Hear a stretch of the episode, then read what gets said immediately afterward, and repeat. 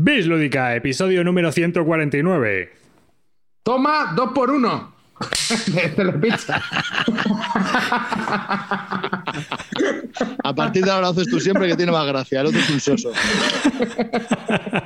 Hola y bienvenidos a un nuevo episodio de Bislúdica. Este es el episodio número 149 de un podcast dedicado a los nuevos juegos de mesa. Yo soy David Arribas y conmigo tengo de arriba abajo y de izquierda a derecha en mi pantalla a Calvo. ¿Qué tal? Buenas noches, ¿cómo estamos? Qué ganas de darlo todo, porque hoy seguramente sea el último programa de la temporada que ya viene el veranito. Y no nos gusta pasar calor. No. Amarillo. Bueno, pues aquí estamos sacrificándonos, como dice arriba, no nos gusta pasar calor, pero no nos queda otra porque somos pobres, así que aquí estamos para darlo todo. Venga, chicos, ¡vamos! Carte.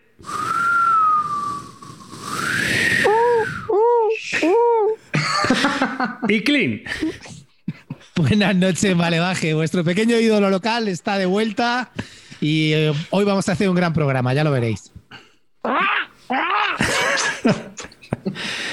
Eh, Carte vendrá, pero de momento está comiendo pizza. Y bueno, Sí. pues nada, sin más, recordaos que es, quizás este sea el último programa del verano, o sea, de la temporada antes del verano, porque ya sabéis que en verano siempre hacemos un parón, aunque a lo mejor luego nos reunimos para grabar alguna chorrada, pero habitualmente siempre hacemos este parón pues para refrescarnos, no pasar sudores mientras grabamos y, y bueno, pues venir en septiembre con ideas frescas y cosas nuevas, ¿no? Que siempre son las mismas, pero bueno, aquí, aquí hay que seguir y evolucionar. Y, y hay que decir esto, que lo dicen en todas partes y queda hasta como bien, ¿no? Y, y bueno, recordaros que ya sabéis, nos podéis ver eh, en las distintas redes sociales, estamos sobre todo en Twitter, en Bislúdica, en arroba Bislúdica. ¿De qué te ríes, Calvo? Tanta. No, que vamos, que vamos a, vamos a renovar, vamos a quitar secciones que no sirven para nada y vamos a poner unas secciones nuevas que hemos pensado Que tampoco valgan para nada. que son muy buenas. Teniendo en cuenta que hemos tenido sesiones en nuestra puta vida. Sí, bueno, bola de sensaciones, ¿no? Que duró medio programa. Duró medio programa. Bueno, y ya sabéis que podéis apoyarnos en army.bisludica.com, que pues nada, pues es un mecenaco, que son 6 euros al año y que nos sirve pues para mantener el equipo que tenemos, comprar cosillas nuevas y pagar los gastos de hosting y demás historias que tenemos aquí. Y sin más, bueno, también los viajes a Essen, eh, tenemos también alguna cosa más como el- este año creo que vamos a Nuremberg también, al Festival de Cannes, hemos pensado ir el año que viene, todo pagado, claro. Yo voy a Al la ¿eh? Yo... Al de Sitges, Al de Sitges también, bueno, al de Sitges también, También. también. o sea, y, why not? Y bueno, ¿a, a- a Essen vas este año, Calvo, o no? Sí, sí, ya tengo el, el billete. que menudo, menuda historia. ¿Y tú también vas, Clean, o tú este año no vas? Sí, sí, yo sí voy. ¿Y vas a juntarte, vas a jugar- juntarte con Monchito y Calvito o...? No, no, Monchito va a su bola, ha pasado de todo el mundo, no me ha dicho nadie. voy a- Me voy a juntar con Mueve Cubos. Hoy está en la- Hemos que he pillado ya una habitación para Es más, si te veo, Con Alberto no te voy a saludar. también.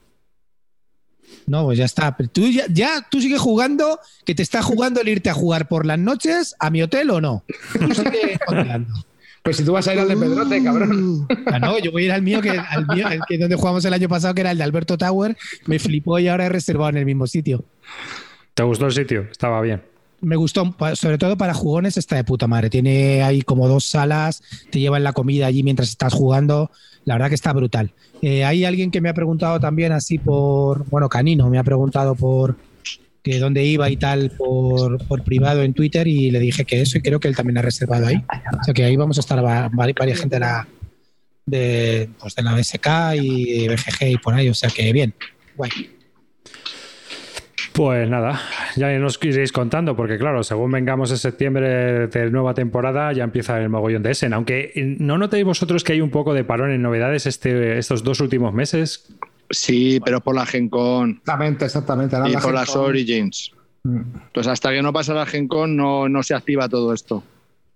Sí, Ya. el año pasado pasó igual, ahí salieron bastantes juegos para las Gen Con y en cuanto que terminaron ya empezaron ya a sacar todo lo de lo de Essen. Algunos juegos se presentaron en las Gen Con, pero luego ya esos juegos y mucho más salieron en eso. ¿Sabes? Yo me refería también un poco a que no hay novedades en ningún lado. No hay novedades en tiendas, no hay novedades así, reseñables. Mismo no, pero bueno, es así un poco, yo creo que este es de la temporada, ¿eh? es así siempre. Sí, pero no sé, como que este año se nota más porque hay más avalancha en Essen y en las Gen Con y ahora como que, ¿no?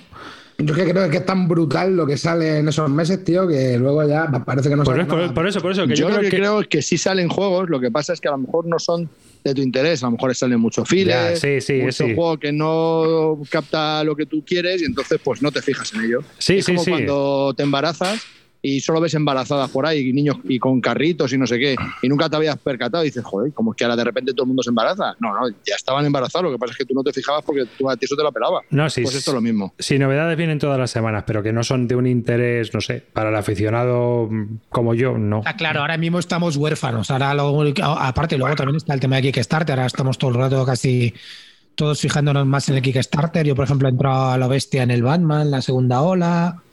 Entro en alguna cosilla más. Y el Divor. Batman, tío. Batman, tío, están rajando muy mal, ¿eh? A ver, están rajando mal. eh, Todo el mundo. Los que, los que le gusta Conan. No, los que han jugado a Conan. Yo he jugado a Conan. A ver, sinceramente, Conan tiene, adolece de lo que estaban comentando, que sé por qué lo dices, por en el por lo de Bis Lúdica. No, no, no, no, no es el único sitio donde yo lo he leído, ¿eh? Lo he leído en muchos sitios ya. No es el único Vamos a ver, sitio. para mí, Batman es un juego mejorado, es, es un- una copia mejorada de Conan, de aquí a Lima. De aquí a Lima, fíjate lo que te digo. Porque pienso que Conan tiene muchos defectos. Primero, las reglas son infumables. Creo que las de Batman también son malas, pero las de Conan son el triple peor. Las han hecho 55 veces. Luego, cada escenario hay que estudiárselo bien, pero vamos, extremadamente bien porque le pasa lo mismo. Son muy complicados. Tienes que conocerte bien el escenario antes de jugar, si no es una experiencia perdida. Luego tienes que leerte bien las habilidades de cada personaje, como pasa también ahora en Batman. Todo lo que le critican lo tiene Conan y más. Yo es que lo que había leído era eso, ¿no? Que había demasiadas mini reglas, ¿no? En, en, en la Claro, y que, del Batman. y que la producción no ayudaba a que tú pudieras recordar todas esas mini reglas y las pudieras llevar a cabo. Es decir, que, ver, está ahí acá- que te lo tienes que preparar mucho.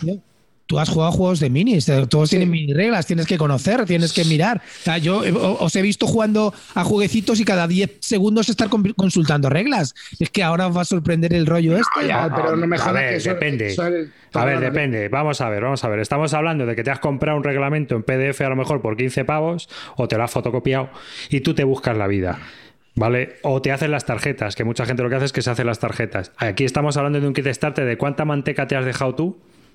A ver, yo me he dejado solamente el, el base, que me parece que con el base que viene con dos juegos por 125 está de putísima madre. Pues ya está. Si con 125 juegos. Bueno, perdón, eso, eso y, el, y la- las reglas del versus. Que eso no lo tiene Conan y me parece que está de puta madre jugar en el versus, que es como si jugaran dos Overlord. ¿Eso que rollo escaramuza o algo? ¿Uno contra otro? Es, es uno contra otro, pero con las mismas. En, es- en este juego tienes uno que hace de Overlord contra todos los demás. Y el Overlord tiene un manejo que es un sistema muy chulo y en el versus tiene ese enfrentamiento de uno contra otro. Con lo cual me parece que eso no lo tiene Conan y lo tiene Batman y me parece que está muy bien. Entonces me pillo solamente el base y el versus. No hace falta nada más. La verdad que Todo lo demás es tal. Ese sistema del Conan está muy guapo, ¿eh? La gestión de las acciones con las gemas y tal está muy molón. Y Calvete, tú que- ¿Cómo no voy a comprar algo de Batman, tío? Si Batman me flipa como personaje. Es uno de mis preferidos, vamos. Lo tengo. Aparte, estoy volviendo a releer Batman, tío, y estoy más viciado que nunca. Estoy deseando que llegue, que me llegue el puto juego. La pena es que no haya entrado en la primera oleada. Pero sí. Y ¿Cuándo te Calvete. llegaba el Solomon Kane, tío? ¿Ese cuándo llega? Uy. Bueno, Llegar con retraso 2020, son unos hijos de puta. O sea, de verdad, macho, estoy cansado. O sea, cansado, no, no cansado, hastiado de que cada vez que te metas en un, kit en un Kickstarter, sepas que lo siguiente que viene es eh, cuatro mensajes después, lo sentimos chico, hemos, eh, hemos mm, calculado mal el tiempo, el año chino, la producción, pero no os preocupéis, os vamos a dar un juego mucho mejor 10 meses más tarde o 15 meses más tarde de lo que habíamos prometido, pero os prometemos que vamos a dar un juego mucho mejor. Cansado de esas excusas, tío, no puedo. Vamos a ver, Clint. Una cosa es hacer un euro y que se retrase en un mes o dos, pero cuando estamos haciendo un juego de estas proporciones tan brutales, con 23 cajas, 50.000 minis, Es que normal que trope mil cartas, es que, es que es imposible, tío. Es que el arco Pues argumental no lo tienen pónmelo, cerrado, tienen una idea. Assassin's Creed, Assassin's Creed me dice que va a ser para el 2020 y, y, la, y, y fue en el 2018. Pero, tío, pero, a ver, pero, Clint, lo que pasa es que Assassin's tíos ponían que era al, al año, te lo ponían que al año te lo daban. ¿Por qué me mientes? Si sabes que no lo vas a poder realizar, porque es un mega ma- macroproyecto que te has venido arriba y has hecho, ponlo desde el principio. ¿El, el Batman para cuándo es? ¿El, el Batman para cuándo? que para estas navidades. A ver, van es que yo- hacer, ¿no? ¿No estás cansado de lo del año chino? ¿No estás Sí, cansado? tío, pero es que, ¿No a ver, estás que- hasta los huevos? Es que yo creo que al final también es un poco una pescadilla que se muerde la cola, ¿no? Porque la peña y venga, sacar de tres gols, sacar no sé qué, sacar escenario, sacar no sé qué. Claro, al final, tío, todo eso lo tienen que desarrollar. Y Pues luego pasa como, con el, pasa como con el Conan, que salió y la mitad de las minis no tenían ni reglas. Porque no, tiempo, no les dio tiempo a hacerlo. Eso- Entonces, tío, eso- yo creo que al final es un poco en consecuencia del sistema de Kickstarter que me cago en su puta madre. ¿Diríais que el retraso es mayor cuanto más se va acercando al metro cúbico el Kickstarter en volumen? Sí, efectivamente. es proporcional. Ha, ha pasado igual con otro juego que estoy esperando muchísimo y que estaba muy ilusionado y que iba a llegar ya, que es el Street Fighter, ¿vale? El Street Fighter eh, también se retrasa. ¿Por qué? Por el pintado de las minis que nos han pasado que ahora le tienen que dar más sombras, que no sé qué, porque han tardado mucho los de la licencia del Street Fighter de aprobar las minis. Pero vam- vamos a ver, tío, eso no lo sabría, eso no lo sabía y no contabais con ello cuando hicisteis la campaña de Kickstarter, que lo habéis hecho para picar a gente. O sea, yo lo que creo es que está claro que lo hacen para engañarte. Hombre, está claro. Que es así. Lo hacen porque si dicen que esto de aquí a tres años, pues igual se mete la mitad de gente. Y ya me meteré. un momento que habrá que, que habrá que poner alguna penalización habrá que hacer algo porque estoy cansado de esta gentuza. Estoy cansado de los italianos del cráneo. Ya la Ah, eso sí, ¿eh? estaba hecho. No, esos son. O sea, yo ahora mismo me he metido en BGG y le he puesto a, a Barras un 1. Aunque luego sea un juegazo, le pongo un 1 y que se jodan los de cráneo por la mierda de campaña de Kickstarter que han llevado. Han cambiado lo que han dado la gana, prometieron un fast delivery que iba a ser en marzo y no han cumplido. Han hecho miles de cosas. Entonces, ¿qué ha pasado? Que tienen un 1 para Albarrás, que luego será el euraco del siglo y me flipará. Pues toma uno que te clavo, por cabrón, cráneo. No, pero me parece muy bien. Italianos de mierda. Ay, ay, venga, ya, ya Eso, hemos hecho eso, gremio, eso. Ya hemos hecho el, el ataque al gremio. Que Mira, de todas maneras, Cli, me parece muy bien tu método de protesta entrando en el Batman. Solo con el coro. Ay, ay, di que sí, coño. A ver, escucha, se- por ahora no se ha retrasado. Que pudiendo haberte metido, que el pudiendo Mirar haberte metido de- con, con el 500 Mirar euros, este de hoy, te ¿has metes con el básico. Di que sí. Jodan. El- Le voy a entrar, Blink, en el mirar a este. ¿En cuál? No, no. mirar a este que salía hoy, este no, este está escapado. ¿Sabes lo que me pasa, tío? Que ahora mismo he Sí, llegado- ¿no? he llegado- sí, sí, sí. he Es que me he perdido la primera, la primera, tío, y es que estoy berraquísimo. Y sé que no lo puedo jugar en solitario, que no sé qué. No lo voy a jugar nunca. Pero es que me flipa un montón. Me voy a meter sí o sí. Sí o ¿Y sí. no, no te ha pasado que no estás cansado del volumen de cajas que estamos recibiendo, tío? Es que esa es la De, historia, ti, de bro. ti estoy cansado. Pues, pues No, no, vendo no. los euros de mierda de las ribas, esos que tiene la basura, los vendo todos. Pero es que Ah, yo creo que de, que de verdad esto ya está siendo un factor, ¿eh? Porque, chavales, a mí no me, a mí no me entra el, el- el mirar a este. He ido a mirarlo. Tres putos cajotes, tío. ¿Dónde metes eso, tío? Así es que es lo que te digo, bro. No, yo no me voy a meter con el básico, es que estoy entre o 100 euros o 400. Estoy ahí. Es que, claro, es que, sí, sí, es que así va la historia. 400 pavos y es un euro. ¿De qué No, no, son Ah, eh, 115 dólares o 245 dólares, que es el juego con los, o sea, con el acto 1, 2 y 3 son 245 y el acto 1 solo son 115 dólares. Y el todo, el De- completo, 500 pavos. Sí, pero el completo ya es que viene, ahí sí que viene ya el pack completo de 20.000 cajas. Yo paso eso. tío. Eh, 500 pavos. Yo lo que voy a hacer es comprarme el básico, que son 80 horas, que jugaré, espero que una, y ya está, porque que no, no me da la vida. Pero es que me parece tan chulo, tío, y me mola un montón y he oído muy buenas Oye, cosas. y. Calvo, Calvo, te quería preguntar una cosa. Ese Calvo que ahora está mirando cosas de solitario, que me prometió y reprometió que solo iba a jugar hasta final de año. Primero, en enero prometió y reprometió que solo iba a jugar hasta, hasta final de año al Señor de los Anillos, LCG, y que iba Ahí sí, ahí sí, ahí la he cagado, sí. Vale, ¿Eh? eso sí. Ahí no ha jugado ni una partida, bien. ¿eh? Ni una, ni una, ni una, ni una. Vale, he bien. leído mucho, Así- pero no así he jugado. bien. En tu línea. Y luego cumpliendo. me prometiste que ibas a jugar y rejugar hasta final de año al Mage Knight. Y ya lo hemos abandonado. Cero partidas. Sí, bueno, el Mage Knight lo que pasa es que jugué tres partidas y justo entonces ya tuvimos los problemas de, de las obras, el pintado de la casa, que llevamos ya un par de semanas así y llevo sin jugar dos semanas. Ni en solitario ni con humanos. Nada. Dos semanas. Joder. O sea que, ¿qué quieres que te diga, chatín? Y tengo aquí el roleplayer, el Corinto que me ha llegado, que le he jugado solo una partida, pero eh, nada más. ¿Qué quieres que haga, Clean? Pues que, que- que dejes de mentir como Kickstarter. Tú eres otro mentiroso compulsivo, como que te voy a llamar el, el Kickstarter de, de los solitarios. No cumples una, cabrón. Bueno, es verdad. No cumple ni años este tío. No, hombre, pero todos somos así. Por eso. Como las, tías, como las tías que te ligas, Clint, que me dices que no cumples. Yo, yo no me ligo a nadie. Por eso la app está muy bien, porque pones los challenges y luego ves que no cumples nada de nada. Entonces te das cuenta de que dice, pues mira, mejor no digo nada y ya, ya se irá viendo lo que hacemos durante el año. porque Eh, yo vamos. estoy cumpliendo el mío de, de jugar 10 partidas al War of the Ring. Llevo ya 6. Vale. Lo tienes hecho ya, ¿eh? 6 perdidas. Sí, pero. ¿Has aprendido algo? ¿Has aprendido algo? Que A, macho, pe- a perder. Pero, pero enséñaselo a un niño de mira, la. mira, yo para que veáis que no tengo, que no tengo, que no tengo ningún tipo de filtro, tío. Llevo a las sombras y he perdido las seis veces por derrota militar. ¿Cómo? Por derrota militar. Los pueblos libres me han ganado las seis veces por derrota militar. Joder, macho, qué puto manco eres, ¿no? Escucha, que se ve que hay un tío en BGG, el- el- lo, juego con mi vecino, que es un experto en el juego, su juego preferido, se lo estudia y tal. Dice que está estudiando un tío que en la BGG que reta a la gente a jugarlo por online y que él dice que hay una, una estrategia para vencer por, por, por militar los pueblos libres y hay una forma de hacerlo y lo hace y el tío está estudiando y las seis que he jugado he perdido por derrota militar. No sé, tío, no- me tengo que empezar a estudiar algo de táctica de ese juego, mirar algo, porque la verdad que estoy, soy muy paquete, tío. ¿no? Eso te pasa por renegar de los sobrecitos toda tu vida. Que, oye, un- una O sea, cosa, a lo Clint, mejor de que verdad viene el buen hay tiempo. una Hay una victoria militar, no lo sé. ¿eh? Y ahora A que viene el buen tiempo, ¿por qué no le sabes enseñas a que un, ¿por qué no le enseñas a un niño de estos que van a la piscina, de estos de 8 o 10 años, le enseñas el juego y te puedes jugar con él a ver si le ganas? Algo interesante. No, a ese ¿Él jugó a ese juego o no? A Yo mí no. sí, a, mí me, a, mí me, a, mí me, a mí me pareció súper guapo el, el sistema que tiene para lo de la, la corrupción, tío, y la manera de buscar la comunidad. Me pareció genial, tío, con la mecánica del juego. Me gustó. Luego le preguntas, le preguntas luego a Carte que cuál fue su experiencia conmigo jugando a ese juego.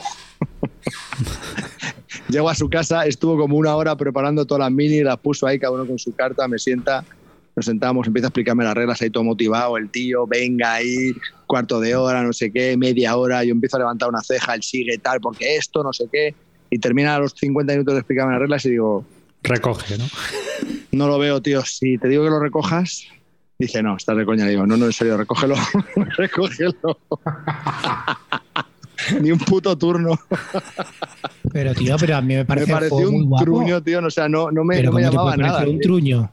No sé, no me llamaba nada, tío. No Las me llamaba mecánicas, nada. pues yo, yo lo veo, tío, que las mecánicas están muy bien integradas con el tema. Claro, que- tío. que Están No sé brutales. si es que era verano y estaba empanadísimo del calor o qué, pero dije. Mira, a mí, a mí me flipa, tío, una cosa, que no tiene el rollito. Es un juego de guerra, porque David, tú lo has jugado, no lo has jugado, ¿no? No. Es un juego de guerra, ¿vale? Todo el mundo está de acuerdo en que es un wargame. Y no, tiene que, no tienes que consultar putas tablas, ni la distancia, ni la línea de visión, ni el apilamiento. Bueno, el apilamiento sí. A ver, sí, Pero pero no esto. tienes- No tienes que consultar de si te ataco en este sitio. Bueno, so- bueno, todo esto también.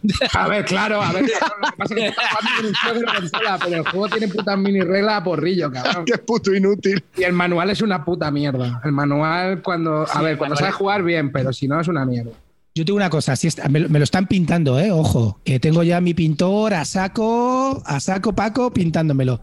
Que mm, también tengo una cosa, que este juego, si saliera hoy en día, yo creo que saliría a los 150 napos fáciles. Pero se está preparando la tercera edición ya, me parece, ¿eh? Ares. Ya ir preparando los que no los hayáis comprado, ir preparando 150 napos. Pero bueno. No sé. la segunda está por debir y todavía se puede encontrar. Pero no sé si la tercera. La tercera decían que la estaban preparando. Eso había leído yo en la BGG. Pero la tercera edición no era reprint de la segunda. A lo mejor les reprinde la segunda, pero creo, además que creo que iban a cerrar ya el ciclo con, de expansiones. Están preparando una última expansión ya y creo que con eso ya cierran el ciclo del juego. Eso Hay es lo una, que que, hay decían. una que está agotada, la de los, de los señores de la Tierra Media está agotada. Y ya acaban de sacar otra que también la pillé, pero estoy esperando que reimpriman la de los señores de Tierra Media. Pero ya sabes que debir expansiones y reimpresión es un tema eh, que puede ser lo mismo dentro de 10 años que 5, yo qué sé. ¿Y en Igual inglés? ahora. ¿Y pillarla en inglés? No lo sé, a ver si puedo, pero es que tengo otro juego en español, tío.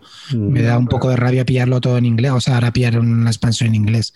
Pero bueno, que ya te digo que a mí me gusta mucho el tema de la gestión de dados que tiene, tío, en serio. Y luego las cartas, sí que es verdad que es un juego que tienes que conocerte porque las cartas son bastante decisivas y, tienes que saber los efectos que producen, pero, pero el juego como gestión de, manejar los dados, el timing, me gusta muchísimo. La verdad que lo disfruto. No es que sea el juego de mi vida, como es el de mi vecino, pero, pero sí que lo estoy disfrutando y conforme voy jugando y perdiendo cada vez más, pues, pues así lo voy disfrutando.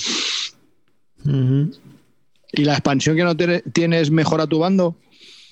Es que no, no, no quiero jugar con la expansión hasta que no le gane una vez. lo tienes chungo, ¿eh? Qué triste en mi vida.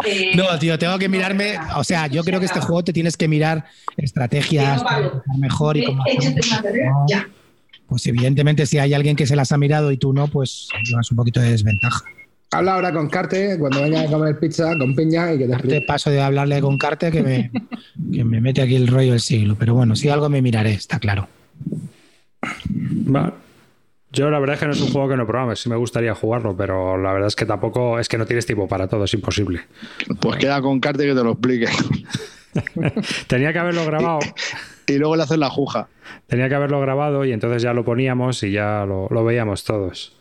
Pues ya ves. Yo, esta, como ya hemos empezado temporada de piscina, eh, nos estamos bajando todos los días a la piscina un juego que, se, que, ya hablé de él aquí. Pero como le estamos jugando mucho más, pues sí que me gustaría hablar un poquito más de él, que es el Here, que es un juego de, de Alexander Pfister, que tiene también juegos Eh, ligeros. Grande. Claro, grande, grande. sí, pero este juego para ti no es. O sea, que no te fijes mucho. Pero bueno, porque... Pfister, Pfister es, es, es un grande. Pero este juego, pues es de caja, es de caja pequeña, es un juego de baraja y que, bueno, pues tiene eh, la peculiaridad de que es nada, son 110 cartas, una cosa así, o 90 cartas, una cosa de esas. Y es una especie de party game de cartas. Es un juego muy ligerito, de los que suele hacer Fister. Eh, a mí me gusta bastante porque eh, en la primera partida me dejó un poco como diciendo, uff, qué cosa más rara. Pero según luego lo he ido jugando más, le vas pillando un poquito el truco y es un juego que, que tiene su, su historia. Lo que tienes que hacer es un set collection y tienes que conseguir seis cartas iguales. Y entonces, una vez que consigues las seis cartas iguales, pues es el ganador. Pero la forma de obtener el set collection es bastante curiosa. Es un poco. Tiene un poco de push your tiene un poco de, de eh, faroleo. Y de lo que se trata es de que tú cuando es tu turno, tú bajas una carta de tu mano a tu colección, a tu set colección. Y después eliges a un jugador y le vas robando cartas. Y esas cartas que robas pueden generar efectos o no. Entonces ahí es un push your loot. Si le robas al otro jugador dos cartas iguales, pues se acaba tu turno y él recoge las cartas que le has robado. Y si no, tú te plantas cuando quieres y, le, y te, las añades a tu colección. Y también hay una carta de ladrón que cuando se la robas, le puedes coger una de su set collection. Es decir, le puedes reventar la estrategia que esté haciendo poco a poco. Hay unos pitidos por ahí. ¿Quién está, tiene pitidos en su casa? Es el microondas de Carte. ¿Es el microondas de Carte? Pues habrá que silenciarlo. Tiene toda la pinta. A ver si lo he silenciado. Sí, ahí sí pone que está en silencio. Por, por, por, mi casa han pasado unos bomberos también, ¿eh? A lo mejor. Es que... ¿Desnudo o vestido? Es que se ha dejado el micro abierto, se ha ido y ha dejado ahí todo abierto. Poco más si lo oímos decir. Sí, esta, esta pizza de piña está cojonuda, ¿eh? No, ahora no sé.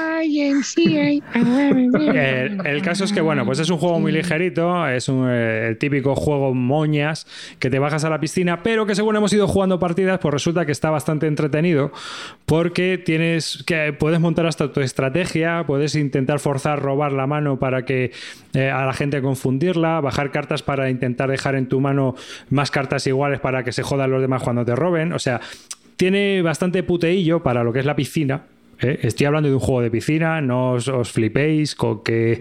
No, o sea, no me juguéis un Brass Bimirgan y después acabamos con un Gier y desde luego no tiene la misma profundidad que el Brass Bimirgan. Pues no. Obviamente no. Esto es una chorrada de juego para jugar y llevarte por ahí y destrozarlo ahora que son vacaciones. Es más, te vienen más cartas de ladrón porque son las que más se soban y dicen que, bueno, pues que vienen de repuesto para que tú hagas el, el tonto todo lo que puedas.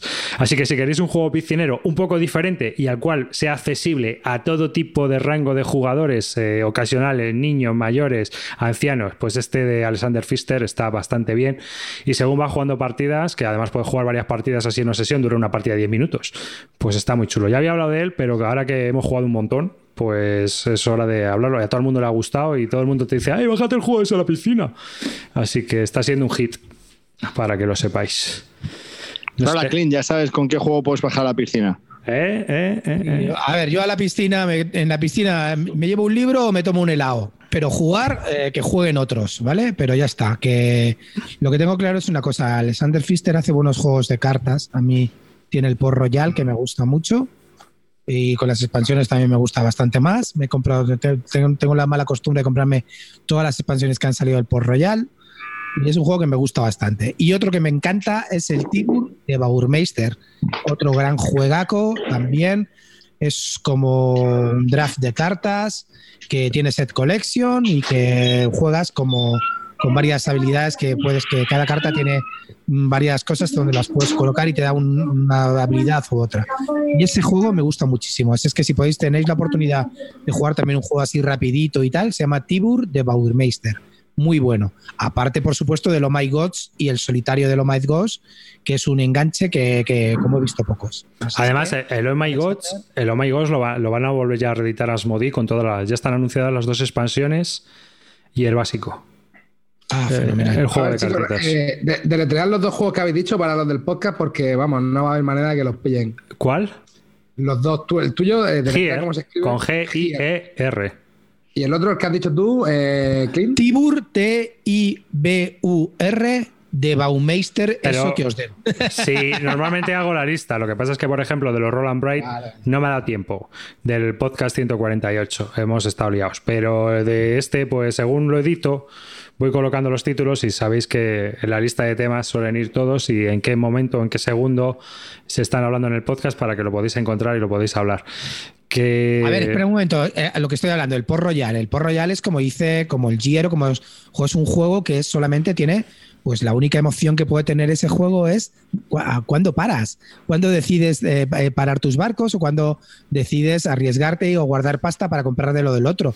No tiene más emoción, pero que es un juego que está bien hecho y que para lo que cumple, es decir, para cerrar una sesión o para, o para empezar, esperar a que venga alguien y empiezas a echar algo rápido, pues para eso cumple más que de sobra. Evidentemente, para quedar con unos amigos y decir, venga, tengo, vamos a sacar un juego, saco el por Royal. No, no es el tema, ¿vale?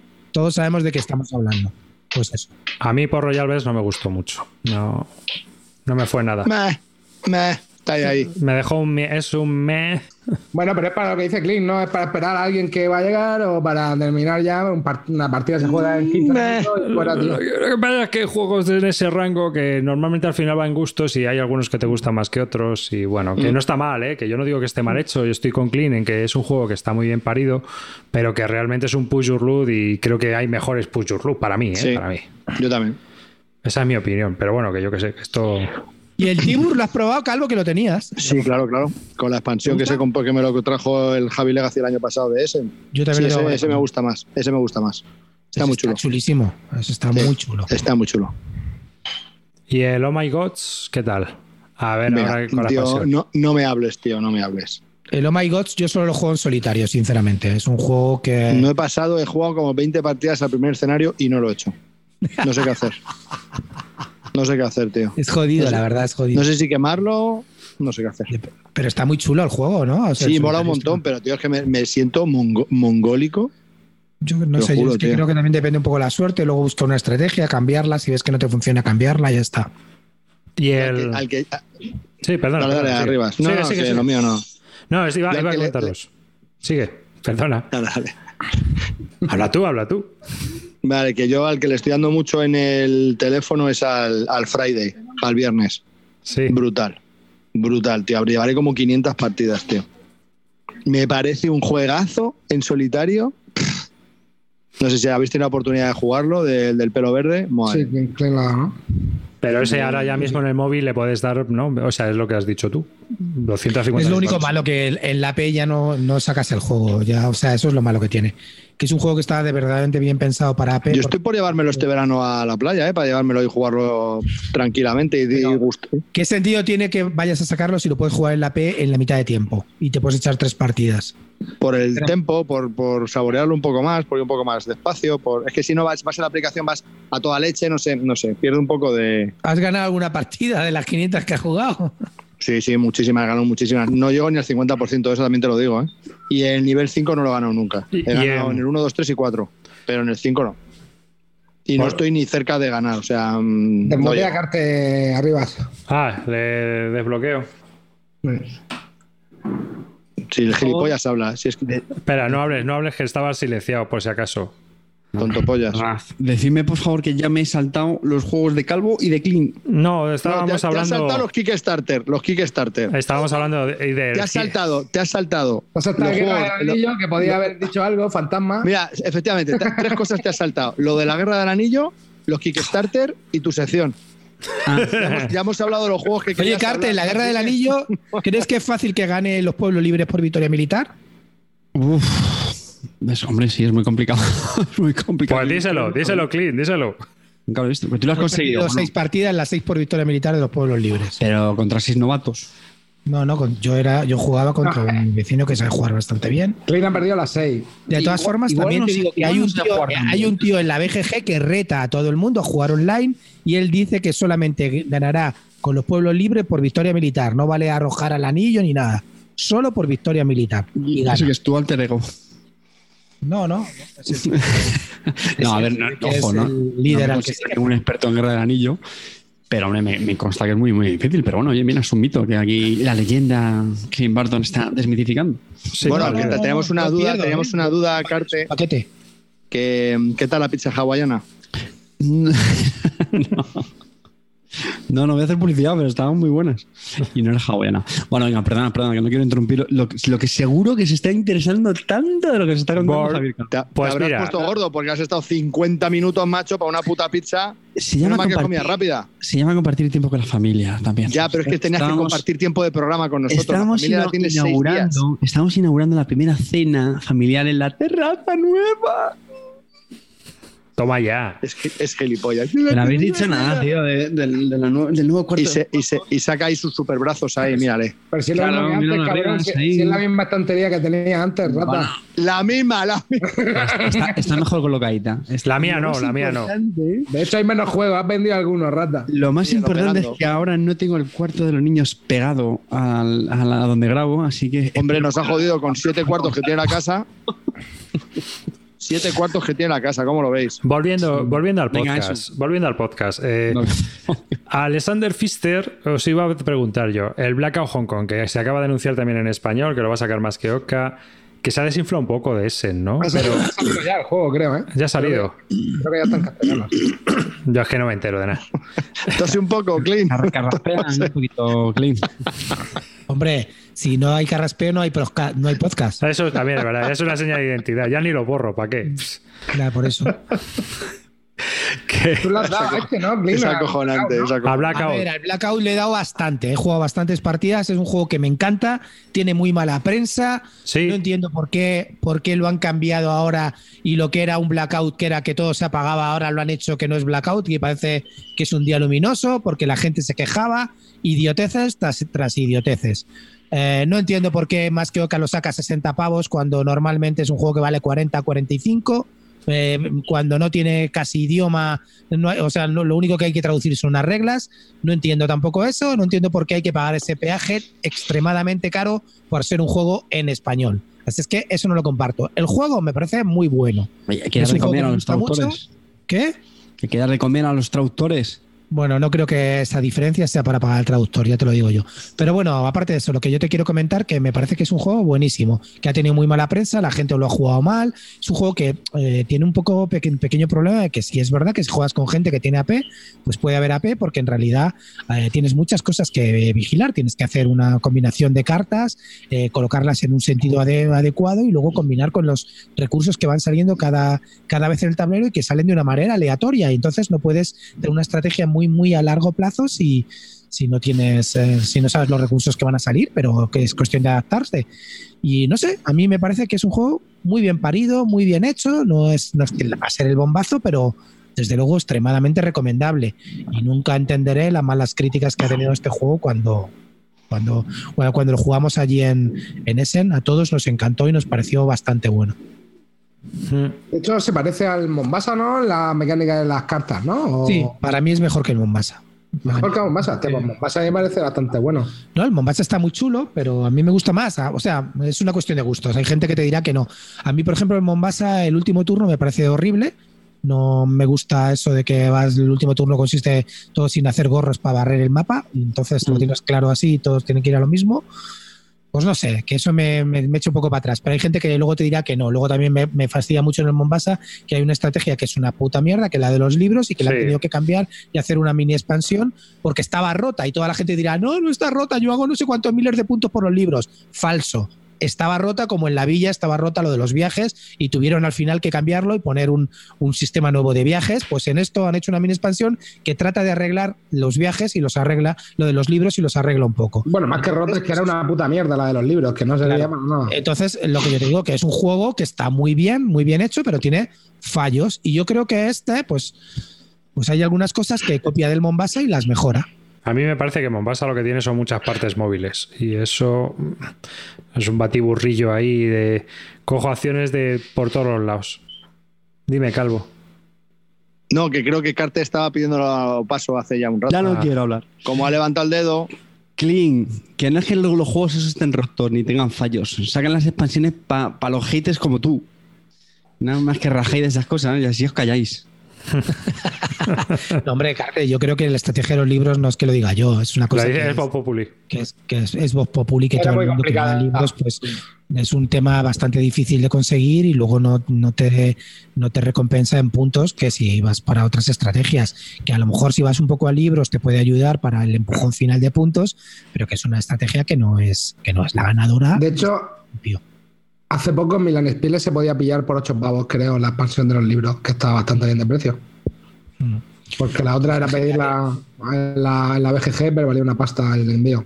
Sí. Entonces, si han tenido que sacar una mini expansión para corregir eso, evidentemente yo creo que hay algo, se dieron cuenta pues que se les había escapado en el periodo de testeo y creo que la han corregido y queda bien, pero yo te digo que a mí como juego me encanta, pero como el sistema de ir colocando cartas debajo de una línea y ir cumpliendo, me parece que está mejor implementado en el Hong Kong, pero claro, ya te digo que la gente está muy acostumbrada al Mombasa y claro, no, no me toques mi Mombasa que me, que me duele, pues ya está, ¿qué vas a hacer? Pues nada, veremos. A ver, a ver si puedo probarlo. Yo, bueno, el otro día probé el, West- el GWT, el Great Western Trail con la expansión. Va- Bien, me pareció un juego Juegazo, Un ese sí juego es el muy- juego de este tío. bien mí. parido. La expansión más. Vaquitas para acá, vaquitas para allá. Como el pit, pero con tablero. También tiene algunas cosas que no me molan, ¿eh? Como ¿Cómo ejemplo, eso, eso de caer en la casilla de uno, ah, es que no tengo dinero, jaja, adiós.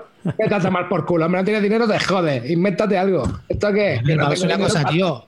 Eso está bastante bien pensado, tío. O sea, tú, No. bueno, eh, si no tienes, primero, que si no tienes. Claro, si no tengo, pues me lo gasto antes, claro, Claro, si total, me pero suda la polla pagar aquí. Claro. Pero es que si no tienes pasta, a lo mejor es que ya no estás jugando muy bien. Claro, ¿sabes? también es verdad, ¿eh?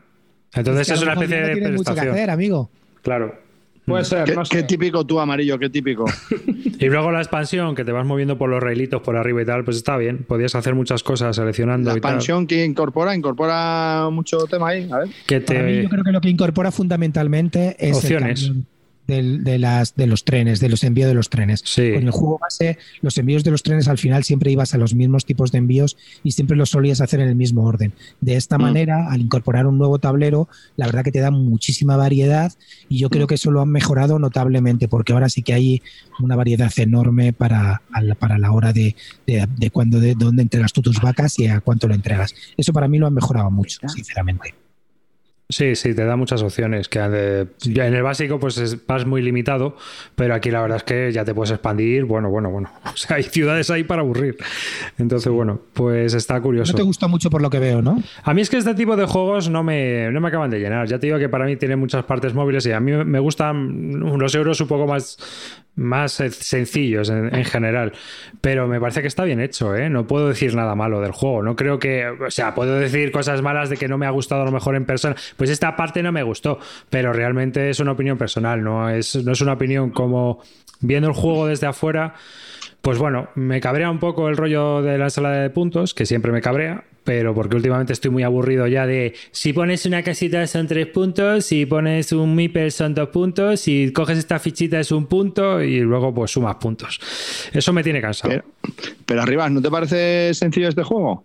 Sí, me parece sencillo. Coge vacas. Es que has y- dicho que, que no estás. Eh, eh, tiene mucho- porque de lo que se trata al final es de aprender a puntuar. Entonces, como todos los juegos, pero que realmente, no sé, este, eh, estoy cansado de las ensaladas en general. Es lo, es lo que me ocurre. Tú estás cansado de la vida. Ya, está bien, está bien, estoy muy cansado, pero... Es que arriba es más de fabadas que de ensalada. Eh, Yo- yo. Y también. una cosa, fuera de coña, Alexander Pfister es un autor que ahora mismo está para mí en una forma excepcional. Hay que aprovecharlo, ha pillado el momento bueno, hay que subirse a la ola con él. Y luego también creo que de verdad que los tres últimos juegos, Mombasa, eh, Great Western Trail y este Blackout, son juegos muy buenos. Para mí, excelente solamente es el Great Western Trail, pero los otros dos son muy buenos juegos también. ¿Y el Isle of the Sky? ¿Cómo lo veis? ¿El carcasón apañado ese? Es porque a mí el sistema, Va. el sistema que tiene... Yo lo quemaba. Me parece una No, que es un, mierda. que es un fan. No, pero eh, la mecánica, la mecánica, a ver, es un carcasón ah, vitaminado, pero la, la mecánica que tiene de compra-venta me parece súper curiosa. La de que tú pones el precio. Jovencillo, ¿no? O sea, que es un euro medio, ¿vale? Que a mí tampoco me termina de llenar, pero creo que es bastante original la mecánica que, que hizo el tío para cómo tú pones el precio para que te compres la roseta. Está guay, no sé, me parece muy curioso. A mí esa mecánica me gusta. Eh, Sí. De, de hecho, en el Goa también tiene algo parecido, ¿no? Que marcabas la No acuerdo que ibas a subastar o algo así. Sí. O sea, a mí ese tipo de mecánicas en las que pones el precio y ya tú decides si te lo quedas tú o lo compra el otro, en general me, me gusta bastante. A mí, me- a mí es que colocación de losetas, en general, me suelen erizar los, pe- los vellos del- de la espalda, pero Te recuerda a Glenmore, ¿no? Te recuerda a Glenmore. No me toquéis el Glemore, ¿eh? Con el Glemore no, ahí sí que no. pero sinceramente creo que este juego, tío, para jugar a esto, juego un carcasone, te lo digo. de Hombre, él es que tiene un Fister. pasito más, tiene un pasito más, creo que decía Arribas, y eso está bien, eso mola. Lo del poner el precio a las losetas y bueno, incorpora algo más y luego tienes un montón de también de, La de puntuación sistemas variable. de ¿eh? puntuación, claro, la- muy variables, salen losetas. No sé, me parece que está curioso, pero no deja de, de ser otro más, o sea, no, me- no, me, no, me, no me llama. Digamos que es recomendable. Es un juego recomendable. Sí, Es así. Para mí no, Sí, sí. eh, para mí no. Para mí no es ni recomendable.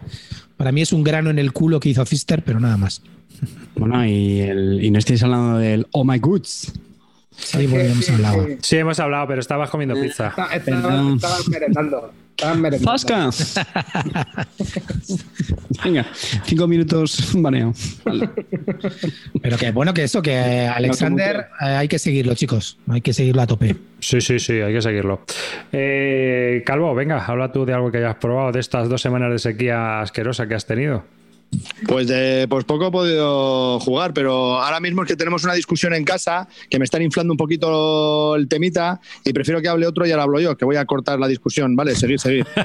vale. Venga, pues pollo, ¿vale? Venga, chavales, ya sabéis que yo siempre se traigo juegos con polillas, telarañas y una capa de polvo de cuatro dedos, pero esta vez tengo una novedad, ¿vale? Traje un juego que va a salir en Kickstarter o está ya en Kickstarter, que lo he podido probar cortesía de Karajan y de Garrido, que hizo la gestión para enviármelo, que fue el Europe Divided, ¿vale?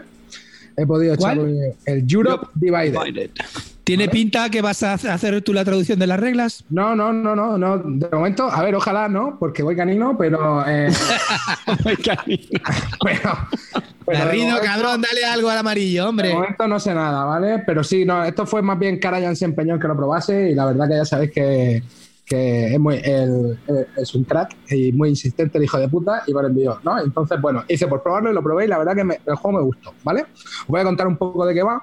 El juego, eh, bueno, es un, es un juego como de, eh, de mayorías, ¿vale?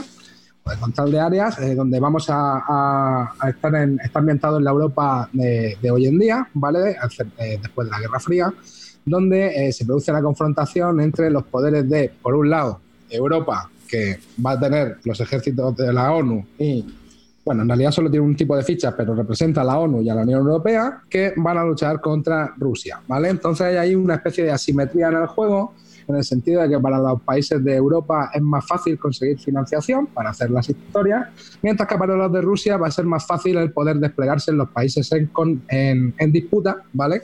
Que es por lo que vamos a luchar, ¿no? Vamos a estar luchando por eh, posicionarnos en los países que hay en eh, la actual Europa del Este, Ucrania, Bielorrusia, Azerbaiyán, Armenia, Hungría, Polonia, bueno, todo este tipo de, eh, de países del este, ¿vale? Y entonces va a haber una especie de confrontación entre Europa y eh, Rusia, ¿vale? Entonces, el juego tiene un sistema que está bastante chulo, que es lo de los objetivos que van a ir entrando, ¿vale? Se van a ir resolviendo en turnos, eh, bueno, a lo mejor cada dos turnos, cada tres turnos, se van, a se van a ir resolviendo unos titulares, ¿no? Que son como donde está la acción en ese momento. Y va a haber titulares que le den más puntos al ruso o, que le den puntos al europeo. Todo esto se va a escoger, eh, bueno, va- vamos a tener cierto, control sobre esto porque nosotros vamos a poder determinar cuándo queremos meter nuevos titulares y esos titulares se van a ir resolviendo en, rondas futuras. El juego dura como 20 turnos y va a haber eh, en el turno 10 y en el turno 20 una puntuación por eh, mayoría, por influencia. ¿vale? La influencia se va a marcar utilizando unos dados. ¿Vale? Bueno, pues entonces, ¿cómo vamos a hacer nosotros la- el juego? El juego lo, que mola es que es muy dinámico, porque en realidad nosotros vamos a tener una mano de cuatro o cinco cartas y de ahí vamos a tener que jugar dos. Jugamos dos cartas, el otro juega dos cartas, ya pasamos el turno. ¿Vale? Es, es muy rápido y eh, pues en las cartas tienen algunos eventos eh, y tienen algunas operaciones, como por ejemplo pues subir la influencia o crear un ejército o mover un ejército. ¿Vale? Eh, en el juego nunca se produce una confrontación directa entre ejércitos porque cuando coincide un ejército ruso y un ejército europeo lo que es que se cancelan. Pero cuando coincide un ejército con un dado lo que hace es bajarle el valor de influencia y entonces para eso se utiliza ¿no? todo el tema de la eh, influencia militar, ¿vale? Porque cada vez que se vayan a medir eh, la influencia de los países, que ocurre en los turnos 10 y 20, el que tenga un dado con un 6 pues se va a llevar un punto ahí también. ¿Vale? Más todos los puntos que se ha llevado al cumplir las condiciones de los, eh, de los titulares a lo largo de la partida. Entonces, al final es un juego que se juega bastante rápido, ¿eh? Eh, aproximadamente en una hora, hora y poco, lo he podido jugar incluso con explicación. ¿Vale? Eh, sí que es verdad que me gustaría darle alguna partida más para ver eh, un poco, pues, más en profundidad cómo se juega, pero el juego me dejó bastante, bastante buenas sensaciones, es así bastante tenso. Evidentemente el problema que tiene este juego es si lo vamos a medir contra el puto rey de este tipo de juegos, ¿no? Claro, si lo vas a medir contra el Twilight Struggle, pues no va a, resultar triunfador, pero es que ningún otro juego va a resultar triunfador en este debate. Entonces, eh, bueno, menos para Clinito, ¿no? Que es un, un malnacido. Pero... Escucha un momento, una pregunta, hablando de eso. Precisamente ese es el fallo que tiene para mí. Es que este juego, que ha nacido un poco de la mecánica del Twilight Struggle, precisamente lo con quien lo van a comparar es con su papá. A ver, Evidentemente va a salir perdiendo siempre porque tener la legión de fanáticos que solo les gusta esto. No, no, Encima, además, hacen una portada aún más fea que la de Liesque. Sí, bueno, eso la portada yo ahí no, ya no me voy a meter, eh, pero lo que te digo, eh, a mí sí que, por ejemplo, me parece que el juego puede tener su hueco eh, porque partida, una partida mucho más corta que el Twilight Struggle. De hecho, la las sensaciones son totalmente distintas. En el, en el Twilight la gestión de mano yo diría que tiene un peso mucho mayor, ¿vale? Porque es que de hecho, el- bueno, es el meollo del Twilight Struggle, el orden en el que va a jugar las cartas, ¿vale? Aquí igual no es tan determinante, aunque tiene cosas que sí son interesantes porque... eh, eh, es interesante el tema de la iniciativa, ¿vale? Y ver quién va a jugar primero o quién va a jugar después. Y eso se hace calculando, pues, sumando unos valores que aparecen en las dos, en las dos cartas que va a jugar. Vamos, resumiendo, que el juego eh, a mí me gustó, me dejó buena- muy buenas sensaciones. Eh, se juega rápido, es un juego que se juega muy rápido, ¿vale? En una hora, hora y media, con mucho, hora y media yo creo que me he pasado, ¿eh? Porque la verdad que el juego es que juegas dos cartas, dos cartas, dos cartas, dos cartas, dos cartas. Y así durante 20 turnos se juegan 40 cartas y listo. Y, y bueno, a ver qué tal. ¿Tiene también eventitos que lees y te crees que es temático? A ver, sí, pero por ejemplo, a ver, tiene eventos y los eventos tienen un efecto que intentan recrear, pero para mí, eh, por ejemplo, no es tan temático como el, como el Toilet de Struggle. En el Toilet de Struggle, la verdad que los eventos están muy, muy, muy bien eh, en la mecánica o el efecto que tiene el evento. Yo creo que está muy, muy bien engarzado en la mecánica. Aquí sí me dio la sensación de que las cartas hacían acciones más parecidas entre sí. Ya te digo que no se puede comparar en ese aspecto al Toilet de Struggle. Es que estamos hablando del Toilet de Struggle, un juego que dura tres horas y media. Entonces, la sensación de evolución que, que tiene a lo largo de los 10 turnos, pues es totalmente distinta que en este. ¿Eh? Pero a mí, la verdad, que me dejó, me dejó buen sabor de boca. No, no, no me disgustó el juego. Mira, no, no sabía cómo meter la cuñita del Twilight de Struggle, porque seguramente sepáis que ya que, que jugué un par de partidas con, con Gaceto hace poco. Correcto. Y la reflexión final fue: ¿qué hacemos jugando a otras cosas que no Es son que- el Twilight Struggle, tío? Esto pasa mucho, exactamente, que cuando juega un pepino de ese calibre, pepino, tío, puto pepino, tío. O sea, es decir, sí, efectivamente, este es mi juego favorito y ya sé por qué era. de hecho, chavales, si, si Hace tiempo que no lo jugaba, pero de verdad, tío, ¿cómo no lo pasamos los dos sudando? Y mira que, que el Gaceto es un paquete, es un inútil, que, que tenía que soltarlo, pero aún así, macho, qué tensión, qué culo apretado ahí.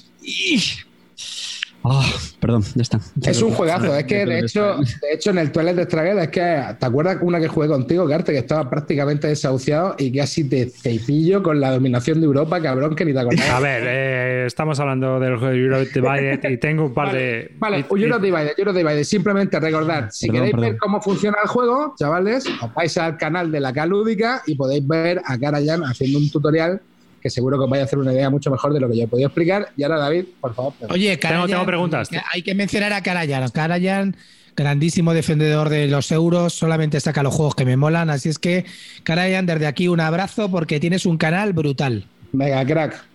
¿Qué estrella, qué estrella ha perdido el porno, pero qué gran reseñador hemos ganado. Ya cuando, cuando aprenda a vocalizar, ya. ¿Sabes, sabes que está en el team? ¿Cómo le llamabas? ¿El team qué?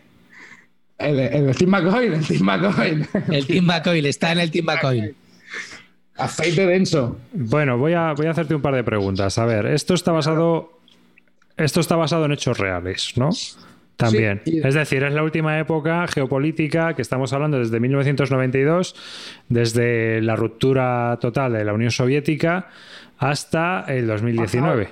Sí, vale. sí, hasta hoy, exactamente. Eh, pero no estamos hablando de conflicto en este caso, ¿no? Sino que también es una situación de control político. Eh, Sí, de hecho es lo que te digo, nunca hay un enfrentamiento directo entre unidades, es como una especie de guerra fría, ¿eh? porque bueno, si tú ves que uno te está pilando ejército en un sitio, pues tú vas para allá y se eliminan los dos, los ejércitos de los dos. Los ejércitos en realidad son solo una herramienta para intentar reducir la influencia que van marcando con los dados, ¿vale? Entonces, bueno, eh, las cartas sí están tematizadas, pues por ejemplo hay la Revolución Rosa, la independencia de Kosovo, eh, sucesión dinástica ahí en Azerbaiyán, la guerra de Bosnia, todo esto está tematizado, tiene su, su texto de inventación que por supuesto no me leí, ¿vale, Clint? Pero eh, Un tío que me hable de temática, un tío que me hable de que le flipa la temática, que está todo tematizado y no se lee un- una puta carta el cabrón, que no se lee ni los eventos, no sabe ni de qué va el juego. Que sí, me- coño, que lo acabo de explicar al de- pelo. de temático. Acabo de explicártelo al pelo. Eh, bueno, ya te digo. el juego está como dividido exactamente en dos partes, ¿no? El, el primer turno es como de 1992 a 2008 y luego pues de 2008 en adelante, donde ya se supone que Rusia tiene un poco más de reprise y va un poco más carnicera ahí a, a por sus objetivos. Desde que llegó Putin, más o menos. Exactamente. Coincide. coincide. más o menos, ¿no? Llega Putin, monta en el oso y para adelante. Y ahí disparando. Yo, sinceramente, siento, siento di- diferir, pero creo que es un juego que ha salido demasiado. Eh, con demasiadas mecánicas parecidas por lo que estás contando al Twilight y que bebe un poco demasiado y que la gente al final ese va a ser su gran defecto. Puede que el juego esté bien, pero acabará comparándose con el original y los fanboys como Carte nunca podrán perdonar eso y siempre dirán que para jugar a eso jugarán al Twilight. Así es que- No soy es de los fallo que esas frases. No, no, no. no. De hecho, bueno, el autor del juego. Bueno, es le acabas de decir que hacemos que no jugamos al Twilight. Metido no en con rollos. Pero lo, lo quiero decir con todos los juegos de la BGG, no solamente con este en concreto. Bueno, pero es que eso te pasa también, es que te juegas un Runner y te pasa lo mismo. Dices, joder, que ahora estoy jugando al puto Runner todos los días. Eh, una pregunta. Estoy yo viendo el mapa. La pregunta sería: ¿hay fotos de Putin sin camiseta? Dicen. Eh, sí, va a montar un unicornio. Y hay una que sale montado en un, en un misil, sin ropa interior. ¿eh? Que una pregunta que te quería yo hacer también. Eh, estoy viendo el mapa, el tablero, vamos, y por ejemplo, la región de Ucrania te la ponen al completo. ¿Y cómo se hace la, la absorción de Crimea por parte de, de Rusia? Es decir, Bueno, ¿te, te comes toda Ucrania? A un tío que no sabe una carta. hermano, ni puta idea. Cabrón. Arriba, mayoría, ciencia ficción. Ciencia ficción. Ah. Vosotros sabéis la historia de por qué Crime- Crimea se fue después de la Unión Soviética, porque en una es que tío ha sido borrachera, a pillar, ¿eh? Ha sido a pillar, ¿eh? Ahí. en una borrachera, eh, el, el Brezhnev o uno de estos la- eh, se pilló un pedo de la leche y la cedió, ¿sabes? Entonces dijo, "Buah, sí, pues cuando la Unión Soviética se vaya, sí, porque era ucraniano o algo de eso. Crimea se puede independizar y eso lo aprovecharon para independizarse, pero claro, luego llegó Putin y dijo, no, va a ser que no. Entonces, mm, fu- fu- Sebastopol es rusa. Eh, Así que ya tuvieron bastante con la guerra de Crimea. Y, pero claro, estoy viendo el mapa y es que las regiones son enormes. Entonces, claro, me Sí, pero pregunto. eso da igual. Al, al final el movimiento es. eh, el primero es gratis y el segundo adyacente te cuesta una moneda. Ya, pero por ejemplo, tú tienes la República Báltica, estoy viendo aquí arriba, ¿vale? Y te las ponen todas juntitas y influencias a todas a la vez. Que bueno, que puede ser, pero a lo mejor no tienes interés en. ya, no sé. ¿Qué? ¿Pero que le estás pidiendo profundidad estratégica a esto? hermano, Arriba. hermano. Que Arriba. que Eso en realidad es simplemente una Que sola tiene carta. dadetes, que tiene dadetes encima de Hungría. Pones un dadete con un 5 o un 6. Oye, yo quiero hacer una pregunta, una pregunta seria sobre los dados. Eh, ¿son, ¿Son usables? Es decir, no, No, no, no se lanzan, incómodo- no se lanzan dados, son Ya, simplemente ya, pero- marcadores. Ah, claro, pero a eso me refiero. ¿No os pasaba, por ejemplo, pregunto, eh, que no va con malicia la pregunta, pero ¿no os pasaba que a lo mejor eh, se os movía un resultado y la liaba un poco o No, algo? no, no, no, no, la verdad que no. ¿eh? Eso no. Es que tampoco, tampoco los vas tocando mucho, ¿sabes? Simplemente coger, poner el marcador, oye, que subo dos. Venga, pum. Es que ¿eh? últimamente, Los macho, estoy amarillos, ¿de qué- muy. ¿Los dados amarillos qué significan? Porque los dados amarillos son los de Europa, eh, según recuerdo, me parece, y los dados azules son de la ONU.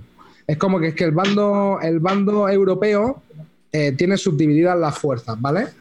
Es como que lleva, dos, lleva estos dos contingentes, lleva la ONU y lleva Europa, que nominalmente son un bando, pero eh, para todas las operaciones de cartas y tal, se les trata como dos bandos, ¿vale? Mientras que los rusos no, los rusos son, son los dados rojos y ya está. Lo que sí es que, por ejemplo, hay un- una asimetría en el juego y es que eh, los países del centro del, del- del mapa, que son los que están en disputa, que son por los que vamos a luchar para obtener el control, esos te permiten obtener nuevas cartas. Cuando tú tienes influencia 5 ahí, puedes reclamar la carta y llevártela a tu, a tu descarte para eh, rollos de building, ¿no? Para que en el próximo turno te vaya saliendo. ¿Vale? Entonces, eh, para poder hacer una operación, ya sea la ONU o Europa, uno de esos, de esos países tiene que tener al menos influencia de 5. Si tiene menos, esa carta no la puede usar. Entonces el ruso, pues también va allá a joderle, a bajarle la influencia para evitar que pueda hacer acciones eh, en esos países. Mientras que el ruso esa restricción no la tiene. El ruso va más corto de pasta, pero va a huevo. ¿Sabes lo que te digo? Si le sale algo en ese país, pum, lo puede jugar aunque no tenga eh, ninguna influencia. Esa carta la podría jugar. ¿vale? Otra, otra pregunta que tengo viendo el mapa. Eh, eh, las flotas. Por ejemplo, el Mar Negro. ¿Se puede bloquear en, el, en el estrecho? De... Yo te diría, a ver, yo diría que puedes poner ahí un. A ver, puedes poner, lo que pasa que, claro, eh, luego te van a. Si te meten otro, otro país, te eliminan. Es que es lo que te digo, al final se puede bloquear, pero mm, no lo sé. Tampoco tiene mucha. La historia ir, ir jugando con las cartas y jugando con, Vale. con las operaciones, con la pasta, para intentar obtener cinco que te permitan, re- pues, te permitan reclamar las cartas y seis que ya te permiten, además, llevarte un punto en los turnos 10 y 20, que es cuando se evalúan las mayorías de cada país. Por ejemplo, pero ya por ejemplo la guerra de Siria no sale, ¿no? Mm, No, no sale en el mapa. que no lo sé, es que eso lo puedes jugar en dos partidas, tío. Es que en dos partidas tampoco puedes echar mucho, pero no Vas, creo. vas a pillar, eh, arriba vas a pillar. le va Voy a quedar pillarle, voy a pillarle, voy a pillarle totalmente. No, de hecho, creo que Siria no sale en el mapa, me parece, ¿no? No, no, no sale, no sale. Sale hasta, hasta los pies del el norte del Líbano, pero claro, el Líbano ya no entra en juego. Ahora, para terminar la reseña, eh, dime, una, dime la verdad, Amarillo, eh, quiero la verdad. ¿Jugaste a este o al 13 días? No, no, no. De hecho, mira, por ejemplo, el 13 días fue un juego que jugué Y no me moló nada. Vamos, no, te has, no te has- no has contestado una bien. El tri- el Bueno, también te digo que menos mal que lo ha jugado amarillo, lo digo a jugar yo. Y vamos, me dice Siria y. Vamos, ni una pregunta, es que ni hubiese sonado nada de nada. A ver, yo, a mí el juego me gustó mucho más que 13 días, pero es un juego también porque es que, a ver, yo creo que 13 días es un juego para jugarlo en 10 minutos, tío. A mí 13 días sí que fue un juego, por ejemplo, que me dejó bastante frío. ¿eh? Pues esperaba más del juego. Pero es que cuando está empezando a molar se acaba. Y, y este, pues bueno, te da algo más de desarrollo sin llegar a las 3 horas del Toilet Struggle, que a mí es otra liga. Pero es que claro, es que el Toilet Struggle es otra liga, de hecho. Ga- Gaceto duró menos, ¿eh? Ahora es que hace todo muy malo. ¿Cuánto duró? Que yo contigo duré casi una hora. No yo. No, pero por ahí se defendió, se defendió. Pues nada, curioso, nada, nada. Ya no tengo más preguntas. sí que- Creo que lo ha dicho Clean, pero la portada está hecha así como en- con un curso de prácticas de Photoshop, ¿no? O algo así. La portada es horrible, tío. La portada es, vamos, lamentable, macho. De hecho, has visto que el autor. El al, autor nivel, es el- al nivel de Harald Lieske, ¿eh? con, la, con la del No, capitán no, no, of ¿qué the tío? con la de la gamba. ¿Os acordáis de la de la gamba de Harald Lieske? ¿Cuál preferís? ¿La de la gamba o esta? Hostia, la de la gamba es dura, pero es que aquí la verdad que está. eh, no se Parece un mucho. videojuego y o es una mezcla entre videojuego y anuncio del Barcelona, tío, o algo así. Es una cosa muy rara esto. Y, y Obama, y Obama. La estoy viendo y no, no, no. La OCA tampoco ayuda. Sin embargo, a mí la- el, el mapa, la proyección que han utilizado me mola, tío. Es rara, pero. Bueno, pero es- original, ¿no? Siempre nos Por lo menos original, exactamente. Exacto, eso sí, Sí, lo no veo está mal, ¿eh? A mí no me gusta el tablero. Tío, pero en serio, esta portada deberían cambiarla ya urgente, tío. O sea, horrible, no va a De vender hecho, nada. Carte, has visto que el, que el autor es el, el World Chest. Eh, ¿El autor te refieres? El autor del juego es uno de los del World Chest. ¿El, el diseñador te refieres? A Sí, ver, sí, sí. ¿tengo que abierto? Sí. Bueno, eh, espera, que, que- que- ojo que está abriendo los ojos, Carte, ¿eh? Ahora ya. Oh, bueno, bueno. Sí, sí, sí. Como se compra novedades, Claro. Eh, que voy a tope, que soy el nuevo Cartes, chavales. se ha comprado dos juegos este año. Dos. Pues eso, el nuevo Carte, ¿qué más queréis? Ya van dos. Que. ¿Está, no? ¿Siguiente o qué? ¿Cómo Sí, sí, sí. eh, Calvito, venga, una mierda de esas que tú has dicho que. Bueno, eh, os puedo hablar del, creo que más lo habéis probado alguno más, el Adara. Sí, el Adara lo probé yo. Sí, ah, pues un, bueno, un pues- apunte, una antes de que empieces. Carte, Carte también. También, también es el autor, también es el autor de Paulo House. Mm. Ah, mira, ese dicen que está muy bien, ¿no? En solitario. Sí, sí. Ah, Has visto, has visto, ya estáis los Ya, tres. La eh, eh, eh. Pero de la, de la Dara ya hemos, ya hemos hablado, ¿no? A mí me Sí, ¿no? pica, a mí me pica por la geopolítica. Eh, Que no hay geopolítica. Lo sé. Sí, sí, yo creo que, a ver, yo, eso es un juego de mayoría, ¿eh? De arriba, ahí no hay. ¿El Bueno, Adara bueno. te pica por la geopolítica? No, la Dara no me pica por la geopolítica. Bueno, también tienes que conquistar. Bueno, Calvete, dale, a la Dara. Pero como dice eh, Carte, hablado ya de la Adara, ¿no? Sí.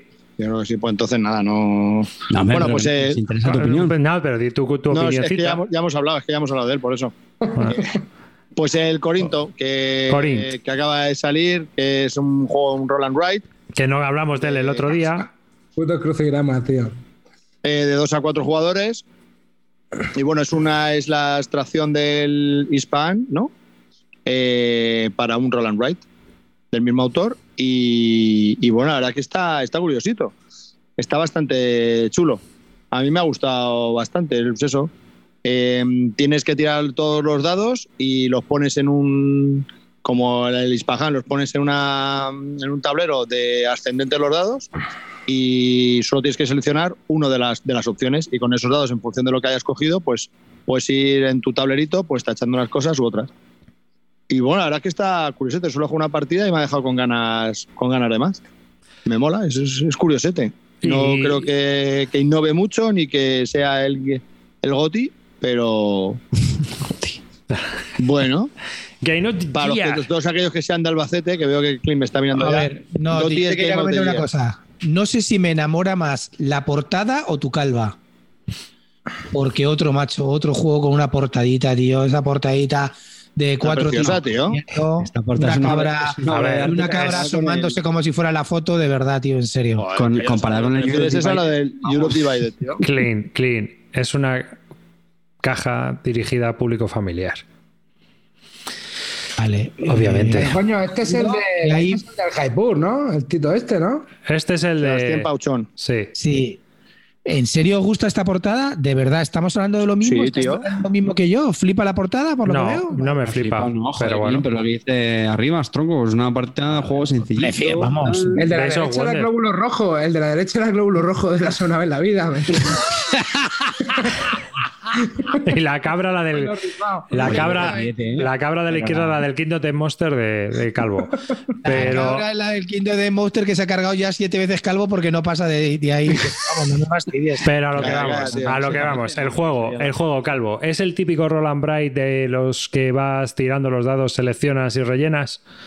Como todos. No, porque tiras una vez al principio en tu turno Como en el Ispahan. y efectivamente, y luego de todo lo que ha salido eliges una de las opciones, el primer jugador inicial y el otro jugador, los otros jugadores cogen una de las opciones que quedan y con lo que han cogido pues van anotando en su tablero que pueden hacer varias cosas. Y bueno. tú, tú has jugado al Ispahan, ¿no? Sí, ¿Cómo los compararías? en nada, porque uno es por, por áreas y por mayorías y este, y este no, este vas en tu tablerito. Es que es otro típico Roland Bright que no incorpora nada, pero está chulo.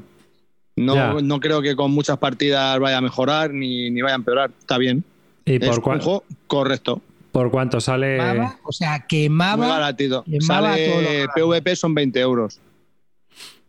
Al final en tienda online con descuentos del 10-15, pues eso, se quedan Cle- 16 más o menos. A Clean, que le vamos a invitar para el próximo programa que hagamos sobre el especial de Roland Bright. Roland Bright 2, los, eh, los Roland Bright de Clean. Yo subo la apuesta a Clinic, quemaba, quemaba a Calvo y a todos los Roland Brand. ¿Tú cómo lo ves, Clean? Que te miras con cara de asco. Estoy cansado, cansado, hastiado. Había que darte la palabra. O sea, de verdad, tío, en serio.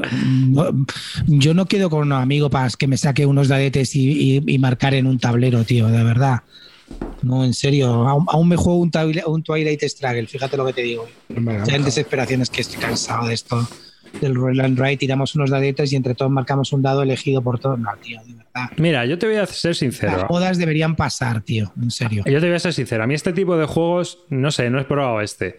Pero cuando probamos el No Siesta o el Zoloreto de dados, el Zoloreto de dados, que también es un Roland Bright, todo ese tipo de juegos, el, Aqua, el Aquasphere este también de Roland Bright que hay, que es, es igual. Octodice. Octodice. Es que al final, cuando juegas ocho partidas, es que hacen lo mismo todo el rato. Ya no, o sea, no, no es como, por ejemplo, el Gasbone Cleaver, que hasta que lo quemas, pues lo quemas. Y además es un juego que que para mí es también porque me los llevo de vacaciones y es una especie de, de poder jugar con, con mi hijo o con alguno más a un juego que se sale un poco de la norma y que no, llegue- no llega al volumen que necesitas para llevarte un juego grande, ¿no? Pero que realmente luego son juegos que cuando vengo de vacaciones y los he jugado cinco veces, pues o los regalo, o los vendo, o los tiro di- directamente, porque es que ya les he sacado todo lo que podía sacarles, ¿no? Ya han cumplido su función. Y entonces, cuando veo un juego de estos, pues es el, tema que me da. Realmente para mí, Gasbone Cleaver o el otro, el nuevo, sí que son, o el Plenus también, me parece que es un juego bastante interesante, e incluso el Roller este, que a mí me gustó. Pero estos, a mí es que se me agotan enseguida. Cuando ya veo los dibujos, las zonas para marcar y las áreas, uff. ¿Tú cómo lo ves? No, a mí me Realmente. parece que estuvo interesante, ¿eh? Sí. pero no creo que aguante muchas partidas. Claro, es lo que te digo. Digo, yo. está, está bien, pero no incorpora nada nuevo y sí es otro más. Está chulo, pero después de todos los que tienes ya, otro más es como...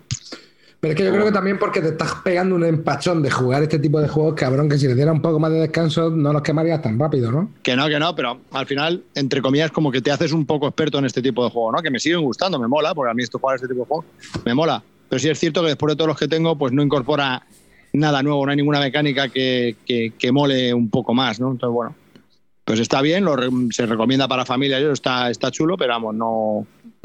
Si no tienes ninguno, está bien, y si tienes muchos, pues, pues tú mismo. Una reflexión así de, de buen rollo, ¿eh? Verás. ¿Por qué, si, ¿Por qué si yo hablo del unicornio de Estello, la polillita tramposa y todas esas mierdas me hacéis escarnio público? Y tenemos que seguir aguantando las mierdas del Roll and Roy del puto calvo. A ver, escucha un momento. Yo estoy contigo, Carlos. Te Carlos, pregunto, ¿eh? Odio el roll and ride. Te lo estoy diciendo. Estoy cansado. Quemaba a todos los que juegan a los Vale, eh, escuchar un solo sobre la mesa, ¿eh? Venga, un no, pues Carte, venga. la No, no, no, espera, espera un momentito, espera un momentito. La diferencia es que tiempo de explicación del Corinto, tres minutos hemos hablado de él. Cuando tú te pones a hablar de tus mierdas, son 20 minutos. Y a mí me importan un huevo igual que tú mi... esto. Y, y una muy pregunta. Clean, una pregunta, Clean. Si la cerda te hace el vinos Roland Bright, No lo compro. En serio que no, en serio. Sistem- sinceramente, ya, ahora ya hablando en serio. Roland Wright ya lo, he- ya lo he comentado varias veces. Eh, tengo, un, un rol- tengo dos Roland Wright. Tengo el del el Ganson Cleaver y tengo el, el del No Siesta. Con eso ya me vale para jugar una partida cada, cada, cada, cada dos meses. pues el no siesta lo puedes tirar, ya te lo digo yo. Ah, Bueno, a mí me parece que es el menos roll and ride de todos porque además tiene los setas y tiene tal, por eso es el que más me gusta, porque es el menos roll and ride de todos.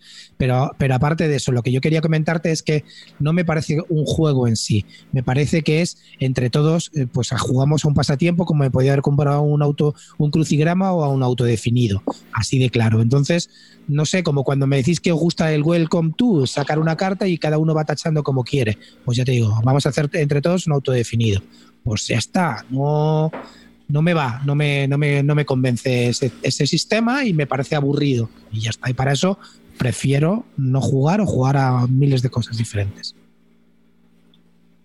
Ya, si el problema yo que veo con esto, tío, es que ah, pues te sacan el Corín Roland Bright, el Corín de dados, el Corín de cartas, el Corín de baldositas, el Corín Star Wars, el, el, Corín- el, cor- el Corín Tellado. el Corín Tellado. Así que. Pero bueno, que siempre Bueno, y- son. y, hablando, y hablando de Roland Wright, ahora que lo estoy comprando todo, es el que no me voy a comprar, es el de Trevichek, que le ponen de basura, pero, pero bien. Sí, ¿de qué va? ¿A Sí, quién ha sí, fusilado sí. esta vez? No, al- Ah, es- ha hecho Colonos. un, ¿cómo se llama? Roland, eh, sí, el del, el del Colonos, lo ha hecho un Roland Colones del Wright. Imperio. Colones del Imperio. Buf. Imperial. Te he puesto un nuevo Wright. pepino ahí en el chat, eh, Carlos. Te he puesto un Roland Wright, nene, de los que tú Oh. aprovechas como nadie. Sí, este, este le vas a sacar partido. Eh, pondremos el enlace para que la gente lo pueda. Pon, el enlace. Grande. Que no sé, que es una, la verdad que a ver si se acaba ya la moda con esta mecánica y, y sacamos la, la siguiente novedad. Vamos, el siguiente al que voy a hablar mm, te va a gustar más. ¿Cuál es? El, el role player. Uy, Roll Player. casi la mitad, ¿eh? Has hecho ahí. Por, está guay. Roll. Ah, rol. Ah, qué, qué- qué sagaz, qué sagaz eres. Ay, qué pena. Que bueno, pues este le jugué en unas grecas hace dos años. Me pareció bastante curiosete, pero muy, muy básico. El juego básico, yo solo que tengo, porque lo tengo en castellano, es muy básico, pero me lo he comprado con la firme esperanza de que saque la expansión para Navidad. Que creo que con la expansión mola. Aunque ya he oído que tochearse para luego matar al, al monstruo, pues como que. bleh. Pero bueno, que me da igual. Que, que al final lo del tochearse o hacer un personaje tiene su, tiene su motivo si al final te vas a enfrentar a alguien, ¿no? O algo. Entonces, bueno, eso tiene su gracia. Pero el juego básico que sé que yo tengo es solamente es, es como crear una hoja de personaje, ¿no? De señor. Ya a través de dados. Vas cogiendo dados de un pool de dados que cada jugador inicial pues, va a seleccionar un dado y ese dado lo tienes que poner en tu, en tu personaje. eh, que tiene espacio para 6 por 3, 18 dados, y cuando ya tienes los 18 dados puestos, pues acaba la partida. Entonces empiezas con unos 4 o 5 dados puestos en tu personaje y cada ronda pues vas cogiendo un dado y lo vas poniendo. Entonces, eh, el dado eh, puede parecer trivial al principio donde lo pones, pero lo que hace es que al final tu personaje tiene una serie de como de estadísticas, entonces en función de dónde hayas puesto el dado, pues hacer el sumatorio de esa fila, entonces al final te van a dar puntos si llegas a ese estás por encima de ese sumatorio estás entre una franja de puntos, lo que sea. Luego también tienes eh, cartas que puedes ir consiguiendo que te te dan puntos de victoria en función de lo que hayas conseguido, del color de dados, de los números que hayas tenido. Bueno, en función, que, o sea, en, definitiva, que tienes eh, las cartas que vas cogiendo te van diciendo un poco, hay un montón de cartas, eh, un poco cómo puedes definir a tu personaje para ganar los puntos de historia al final de la partida. Y bueno, básicamente es así, es que no tiene, no tiene mucho más. Pero la verdad que te tienes un rato entretenido ahí, pongo el dado aquí, y luego cuando pones el dado, dependiendo en qué filo lo hayas puesto, pues tiene una habilidad, entonces te permite hacer algo como cambiar dos dados del sitio, o darle la vuelta justo al lado al lado contrario, o tirar un dado a ver qué es lo que sale. Bueno, a mí me parece que es bastante curioso y me tiene bastante entretenido, mola. Pero sí es cierto que cuando terminas te quedas como, ah, bueno, ya lo he hecho. Y, pues como has creado tu personaje, tiene unos factores y, y se queda ahí a medias, ¿no? No, no haces nada. Entonces es un poco coitos interruptus, pero la verdad que el, el juego en sí pues está cu- curioso y es bastante correcto. A mí la verdad que me entretiene y me gusta. Dime, Carte. Eh, ¿Factor azar en este juego? ¿Cómo lo ves? no, lo- joder, una pregunta en serio. Al final tirar Joder, dados, ¿no? Pero- No, pues que metes la mano en la bolsa, sacas Pues varios que dados en función de los jugadores que hay más uno. En función de los jugadores que hay más uno, eh, tiras los dados, se los colocas y entonces el jugador inicial coge uno y los otros cogen otro dado. Entonces, bueno, Ya, pero joder, que mi pregunta es si te quedas con la sensación de cuando lo haces bien es porque has tenido muy buenas tiradas y al revés. Pero una pregunta seria, no, hombre, porque luego, juegos cuando- por eso te digo que tienes dados, habilidades que te pero si pierdes no tienes la sensación de porque has tenido mala No. suerte, sino porque eres un paquete y lo has hecho mal. No, es que no tiene que. No, es que no, no tiene nada que ver eso. Tiras el dado pues por, para ver qué dados, qué, números han salido. Si salen muy altos, pues todos se van a beneficiar. Y los colores No, de los dados es lo que más Claro. Exacto. También, entonces, bueno. No, a mí eso no me ha parecido que el factor suerte tenga mucha, mucha preponderancia. Porque al final son muchas veces las que vas a coger dados y vas puedes ser primero algunas veces, otras veces no. Y bueno.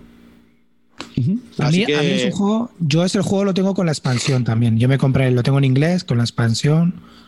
Y la verdad que, sinceramente, a mí lo que me comenta Calvo, con lo que he comentado de lo de la historia, a mí, sinceramente, me da igual que el juego trate sobre cómo crear un personaje que podría haber tratado de cómo vestir a, a una princesa, ¿sabes? En el fondo da exactamente igual. Es un juego de dados muy bien pensado, tiene cosas muy interesantes y realmente la mecánica, pues, sinceramente, el que sea jugador de rol y juegue a esto pensando que se va a construir su personaje, que está loco directamente. Y ¿sabes? O sea, yo, yo tengo una está pre- desinformado. eh, ¿a, ti te, ¿A ti te gusta entonces? Sí, a mí me parece como juego de dados, pues eso, un juego de dados entretenido. La, para mí la expansión lo mejora en el sentido de que, bueno, te da un, por, un propósito de ir a pelear contra unos bichos que luego tampoco son tan importantes, ni, ni mucho menos, pero te, te, te hace entretenido el camino y pues eso, estás todo el rato pensando cómo combinar tus dados, cómo sumarlos, son unas sumas básicas, tienes que sumar un determinado número de puntos exactos para que llegue y hay modificadores que te los suben o que te los bajan, pues te mantiene entretenido toda la partida. Temáticamente no es temático, sinceramente. No, no, no, no.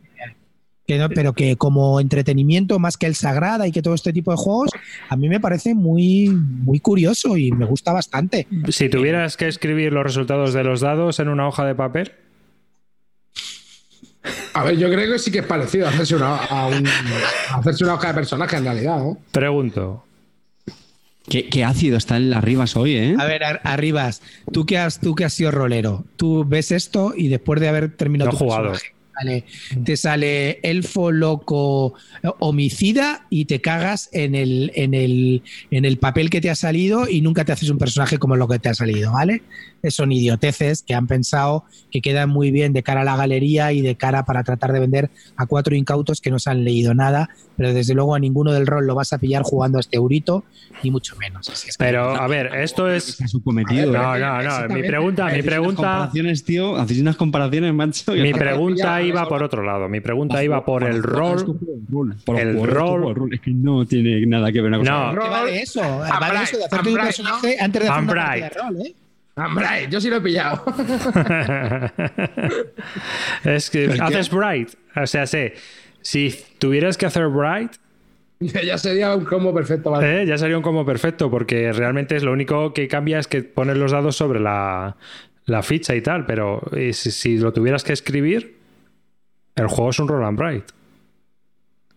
Eh, sí, Mate, como todos, ¿no? No sé. No, lo digo por clean. Erika Lo digo por clean. Rocet, Piticlin, piticlin. Maru, cha, cha, cha. A ver, chavales. A mí el juego la verdad que sí que me gustó y creo que, a ver, que tampoco pretende ser un port del rol, simplemente es una especie de eh, un euro al que le han metido un tema simpático, como puede ser, que yo sí le veo la relación, la creación de una hoja de personaje. Creo que luego la expansión sí que le da un propósito a ese personaje, con lo cual, porque si no sí que es como dice el calvo, yo creo que al final pues te hace el personaje y te quedas como un poco, bueno, ¿y ahora qué hago con esto? ¿no? Eh, Nada. pues nada, le pegas tres castañazos a un monstruo y anda más por culo. Que si no se los pegas tampoco pasa nada, pero bueno, que creo que la expansión sí que lo, sí que lo redondea un poco el juego. Sí, a mí, la expa- a mí con la expansión me gusta. Bueno, me gusta sin la expansión y con la expansión. Sale, sale en Kickstarter, en, en Kickstarter sale en breve el Friends and Foes, amigos y Y enemigos. enemigos. Vale. Bueno, pues entonces. Este precio, ¿cómo era? Porque yo me acuerdo que el original sí era medio carete. ¿no? estaba carísimo, eso sí que es verdad. Sí, el original era carete. Aquí en español creo que ha salido un poco más barato, milagrosamente, chicos, milagrosamente. Era claro, es que era una importación americana, era un tema más complicado. Se ve que el tipo. Pero era- está por 40 euros, me parece. No sé, no. Coño, pues muy buen, muy buen precio, tío. no, porque- no lo sé, no lo sé. A lo mejor me estoy equivocando. ¿eh? No, no, no, no es de fiar lo que he dicho. Mm. Esto lo sacó GenX, ¿no? Sí, Creo. Sí, GenX. Games. Ah. Bueno, Clinito, cuéntanos algo. A ver, yo he jugado un juego que, a ver cómo lo pronuncio esto. Se, se llama Dietavernem. Ay, sí, sí, sí, cuenta, cuéntanos. Intifental. Intiefental. Dietavernem Intiefental. Este. El alemán de Glyn está a la altura de- del inglés de, O sea, vamos inglés a de ver, Arribas, ¿eh? el alemán se lee, se, se pronuncia como se lee. Yo lo, yo lo he dicho así. Dietafernen, con la, la VF, Dietafernem Intiefental. Pues ya Lo está. has dicho muy bien, Clint. Que quiere decir la taberna de los valles profundos. ¿vale? en alemán. La, pausa- la pausa La de dramática me ha encantado. ¿De qué con- ¿En qué consiste este jueguecito? Mira, es un juego que ha pasado bastante desapercibido, pero que me ha parecido bastante interesante y muy curioso, ¿vale? Eh, es un juego en el que tú tienes que gestionar una taberna, como suena, una taberna medieval en la que tienes que hacer cerveza y ganar pasta. Solamente hay como dos monedas, que son la cerveza y la pasta. Para ello, para hacer la taberna, tiene una, un- una de las mecánicas que más me gustan últimamente, como todos ya sabéis, que es la gestión de dadetes. Dadete, la gestión de dadete me vuelve a mí loco. Entonces se tiran unos dados, se tiran cuatro dados eh, sobre un posavasos. De esos cuatro dados, cada jugador elige un dado y lo coloca en su taberna y pasa el posavasos al siguiente, con lo cual te llevan o te llegan otros dados de los que te han pasado. Se elige uno así hasta que hayamos colocado cuatro dados en nuestra taberna. Y en, tabe- en la taberna, con estos dados que vamos a producir, muy simple, cerveza y pasta. ¿En qué me voy a gastar la pasta? La pasta me la puedo gastar, porque es mi taberna, en mejorar cosas de la taberna. Puedo poner más mesas para que vengan los clientes, puedo comprar un distribuidor de cerveza para que me traiga más cerveza, puedo comprar un proveedor de cerveza para que el distribuidor te trae siempre una cerveza, el proveedor de cerveza te aumenta el número de cervezas que, que vas a traer a la taberna, puedo traer una camarera que me da un dado de mi color para tirar más, puedo traer un fregaplatos que me permite mejorar o, cambiar un dado, o puedo traer un bufón que me permite avanzar en un track. Entonces, eso es lo que gastas el dinero. O en mejorar tu propia taberna. Es decir, tu taberna está construida con losetas, le das la vuelta a la loseta y gastando pasta, pues te mejora la taberna y queda muy chula y, y ha- y hay una mejora que te, que te- que te mejora lo- las cosas de producción o de cerveza o de pasta. Y en la, en la cerveza, ¿con qué lo puedo gastar? En atraer a nuevos clientes. Si, si un cliente eh, quiere venir a mi, a mi taberna, pues a lo mejor me cuesta 4, 5, 6, 7 u 8 de cerveza, desde 3 hasta 8. Entonces yo con la cerveza que voy produciendo los voy atrayendo. Esta forma que os estoy diciendo de mejorar eh, a los clientes y la pasta consiste en traerte nuevas cartas que vas a poner en tu mazo. Ese mazo lo vas a ir sacando durante 8 rondas y lo vas a ir mejorando. Con lo cual es un juego que gestionas, hay una especie de deck building que vas haciéndote para mejorar tu taberna y los dados. Eh, ¿Qué resulta? Pues un juego que está muy bien construido, está muy bien implementado, de verdad parece que estás gestionando tu propia taberna, eh, las, las mecánicas pasan muy, muy, muy divertidas y es muy, muy temático, es un juego para todos los públicos. ¿Qué tiene? El defecto que tiene. Os lo voy a comentar porque este juego no todo es perfecto, tiene sus defectos. El defecto fundamental para mí que tiene es la puta manía que tienen ahora mismo los eh, editores y los autores de que somos todos tontos o que llevamos aquí poco tiempo. Y es decir, te dan el juego y te lo dicen que tienen cinco módulos y que tienes que empezar progresivamente con los, con los módulos. Empiezas con el módulo 1, luego le añades el 2, luego el 3, luego el 4 y el 5. Error error. Un juego que está concebido para ser entero, para jugarlo entero, no pienses que somos gilipollas y que tenemos que jugar modulito a modulito porque nos va a agobiar. Que hemos jugado a la agrícola, que hemos jugado 50.000 juegos. A lo mejor lo que me agobia es jugar al módulo básico y no quiero volver a jugar a tu puto juego en la vida. Editor, a ver si te enteras que no somos tontos. Clean. No pasa nada clean. porque nos dais el juego entero. Espera, no te sulfures. Es que eso no va por ti. Eso va para ganar, va para ganar el que les pierdes Yares. O, o no solamente eso, que, que escúchame lo que te voy a decir, ¿eh? Atento, ¿eh? Que igual no En Alemania- todos culos duros. En Alemania. Igual no todo el mundo es culo duro que juega a juegos de mesa y a lo mejor le apetece jugar a un juego más sencillo. Carte, Llámamelo. Carte, déjame que te diga una cosa. El juego no es un juego con todos los módulos que evidentemente lo jugué, lo jugué directamente con todos los módulos desde el 1 hasta el 5, lo jugué exactamente y es un juego medio. Totalmente no es un juego dificilísimo ni en nada, es un juego medio, que si además le quitan módulos, pues no está jugando al juego completo que es el que pensó el autor desde el principio, está jugando a otro juego. De todas no pasa maneras- nada porque juegues un juego medio, no es complicado. Es una idiotez que para mí puede a lo mejor precisamente a los jugones como yo echarlos para atrás y no, que no querer volverlo a jugar porque ve que es un juego demasiado sencillo desde el inicio y que no va a ningún lado. El Te com- déjame otros segundos. Es como cuando Es que te estás enrollando lo mismo. Juegas con- sin el módulo cero. Solamente juegas con el módulo cero. No jugar directamente con los tres. Es un error. Eh, de todas las maneras, tío, este autor lo está barriendo, ¿eh? Es lo que te está, lo decir, está- macho. lo está petando. Este es el autor de Pócimas y Brebajes. eh, von Cleaver, Del, del The Mind, del del Cleaver. The Mind, de- del Fiji. pero ¿dónde, estaba este tío? ¿Está escondido el cabrón y este- se ha sacado todos los juegos del cajón este año? ¿O es que este tío hace un juego cada cuarto de hora? Porque, vamos. Yo este juego le tengo muchas ganas porque lo va a sacar de Bill. Seguramente. Para... No, no, ya está confirmado. Ya está, lo va a ya está, para ¿no? después de, sí, sí, lo va a sacar para después de verano, entre después de verano Navidades.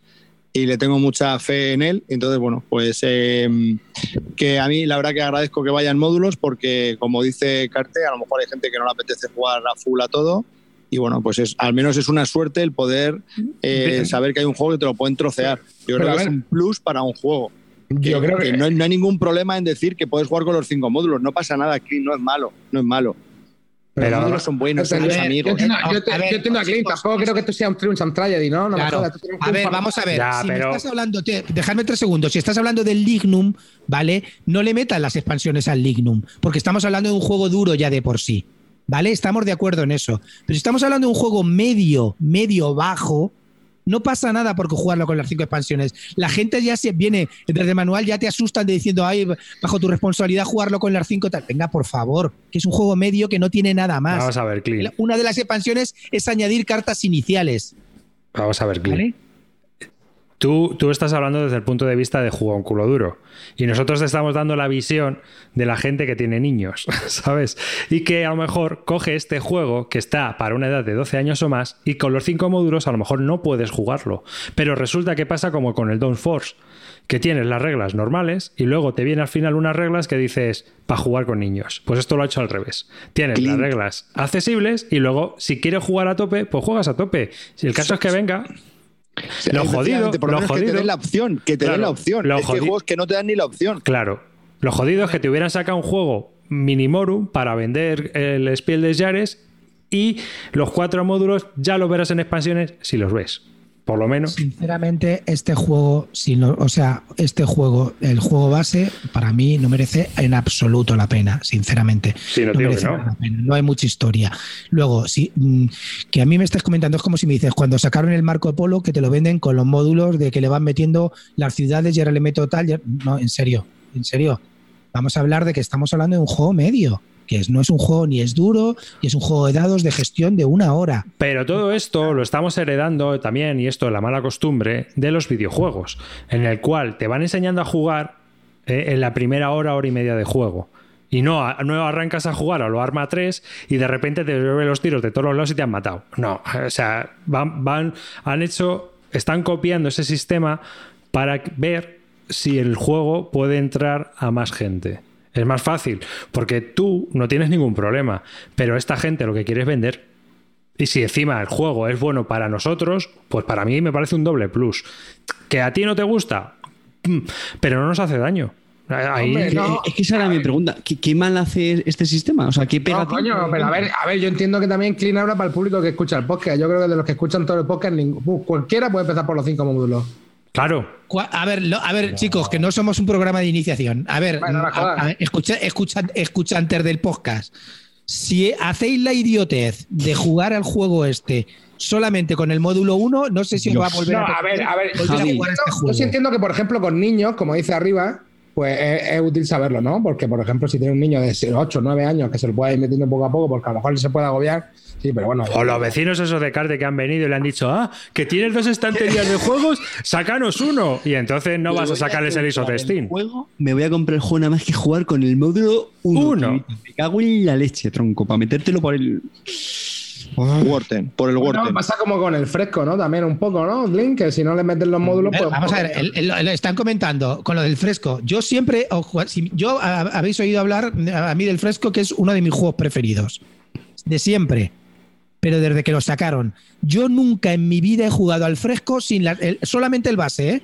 Porque yo ya lo juego con casi todas las expansiones. Pero cuando lo juego solamente el vaso, no lo juego sin ninguna de las tres primeras expansiones, de las tres que, vienen directamente. Por supuesto, jugarlo sin los supercolores me parece es que estás perdiendo el tonto. eh, Estás, perdiendo, estás jugando a otros juegos, como me dices. Eh, ¿Cómo juegas al, Al viticultura sin el al Tuscany. viticulture? Pues juego con Tuscany. Yo no lo llamo viticulture, le llamo Tuscany, por, así directamente. Pero, en- pero yo te estoy hablando del, del fresco. ¿Cómo juegas al fresco? Con las tres expansiones. Si juego sin ninguna de, la- sin alguna de las tres expansiones, estoy jugando a, a una cosa que, a- que se llama fres, pero no es fresco, ¿vale?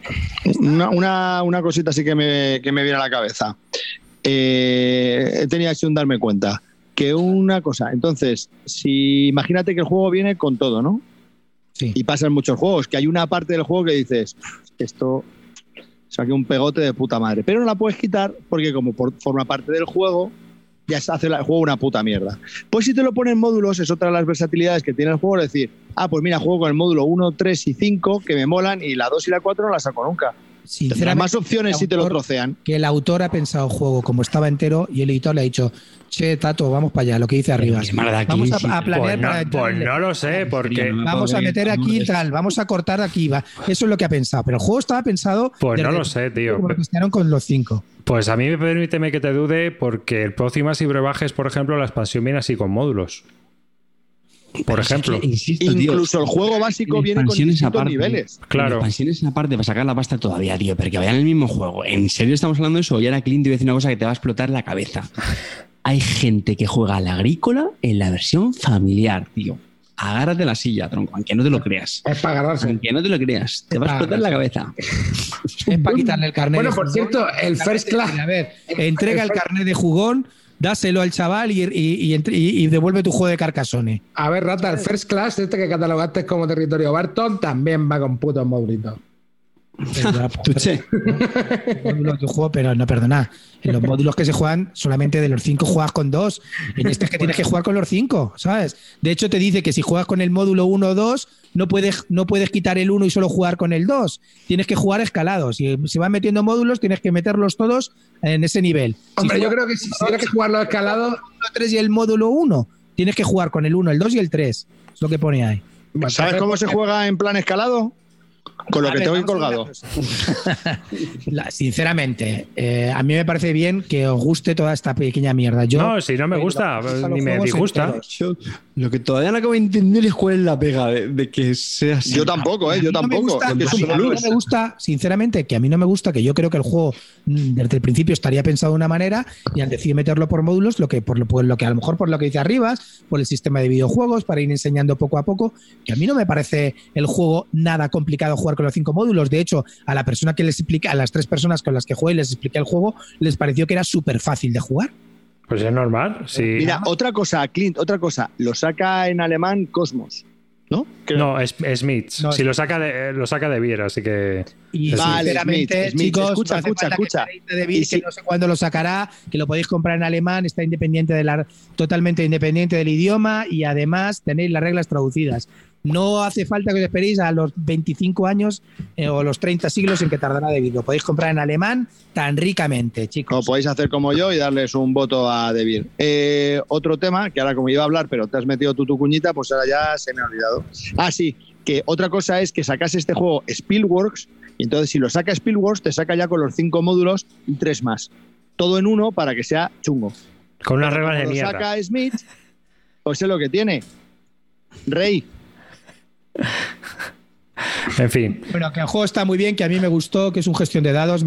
No me recuerdan las mecánicas, ojo, pero que sí que es así del mismo peso que puede tener el Santa María. Hablo del mismo peso cuando juego con las 5. ¿eh? Si juegas como le gusta jugar al calvo, a Monger, pues nada, eh, ya le buscáis el peso que queráis vosotros. Pero jugando con todo, es del mismo peso que pueda tener un Santa María. Es un juego que está muy bien, gestión de dados, una horita. Además es muy intuitivo, lo de manejar la taberna es muy curioso, es muy familiar, puede jugar todo tipo de personas a, a esto sin ningún, sin ningún problema. Si además lo queréis hacer mucho más sencillito para esas personas porque pensáis que son tontas y que no están a vuestro nivel intelectual, pues le metéis solamente un módulo, ¿vale? Hombre, yo lo que sí que creo que el tío este va caliente, ¿eh? porque el Tito la está pegando con todo lo que está haciendo Ah, últimamente. ¿eh? tiene unos 8 o 9 juegos ya publicados. ¿tiene, ¿tiene modo solitario a tres? Que también si queréis que hacer como el calvo, si queréis esperar, pues esperar a que lo saque de Vir, no sé cuándo lo sacará. Ya Después del verano, ¿no? Me parece. De Vir sacará cuando lo saque y si no lo podéis comprar. Para ya. Eh, Bueno, pues Carte, tío, hablamos de lo nuestro. Vamos a- Vamos a hablar ya de cositas serias, ¿sí?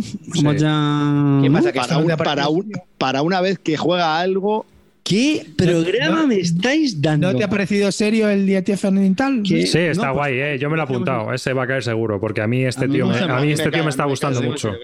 Para mí, por ejemplo, el Santa María me, me gustó bastante. Así que si es de ese estilo... Pues este es de ese- en ese rollito. En e- no se parece mecánicamente, pero en ese rollito. muy No, pero a mí, a mí el autor me estaba. Es un tío muy fresco que viene con ideas nuevas y que. Muchísimo. Y que, bueno, pues Sobre- que aunque los juegos sean rarunos como el de The Mine, es un, un placer todo- jugar.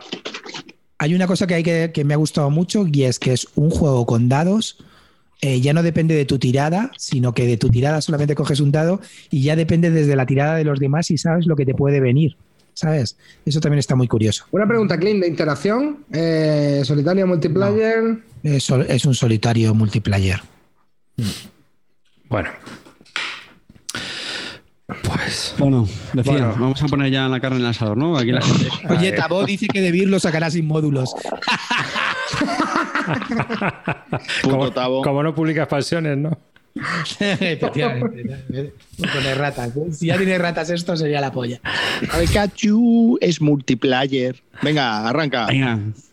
Bueno, me vais a permitir un poquito de preámbulo. Sí, este juego es que necesita Venga, no, preámbulo. ahora tú entretente, claro. No, este, ahí, este- este juego necesita historia, ¿eh? Ahora me Clint, te puedes ir a dormir Sí, si quieres. Mis tres minutos, los tuyos son ahora me media podéis hora. hacer un favorcito, ¿vale? No ni interrumpáis, ni tosáis, ¿vale? Porque me, me- me apetece gustarme. Un poquito de preámbulo en este juego. Os voy a contar un secreto, ¿vale? Muy bien.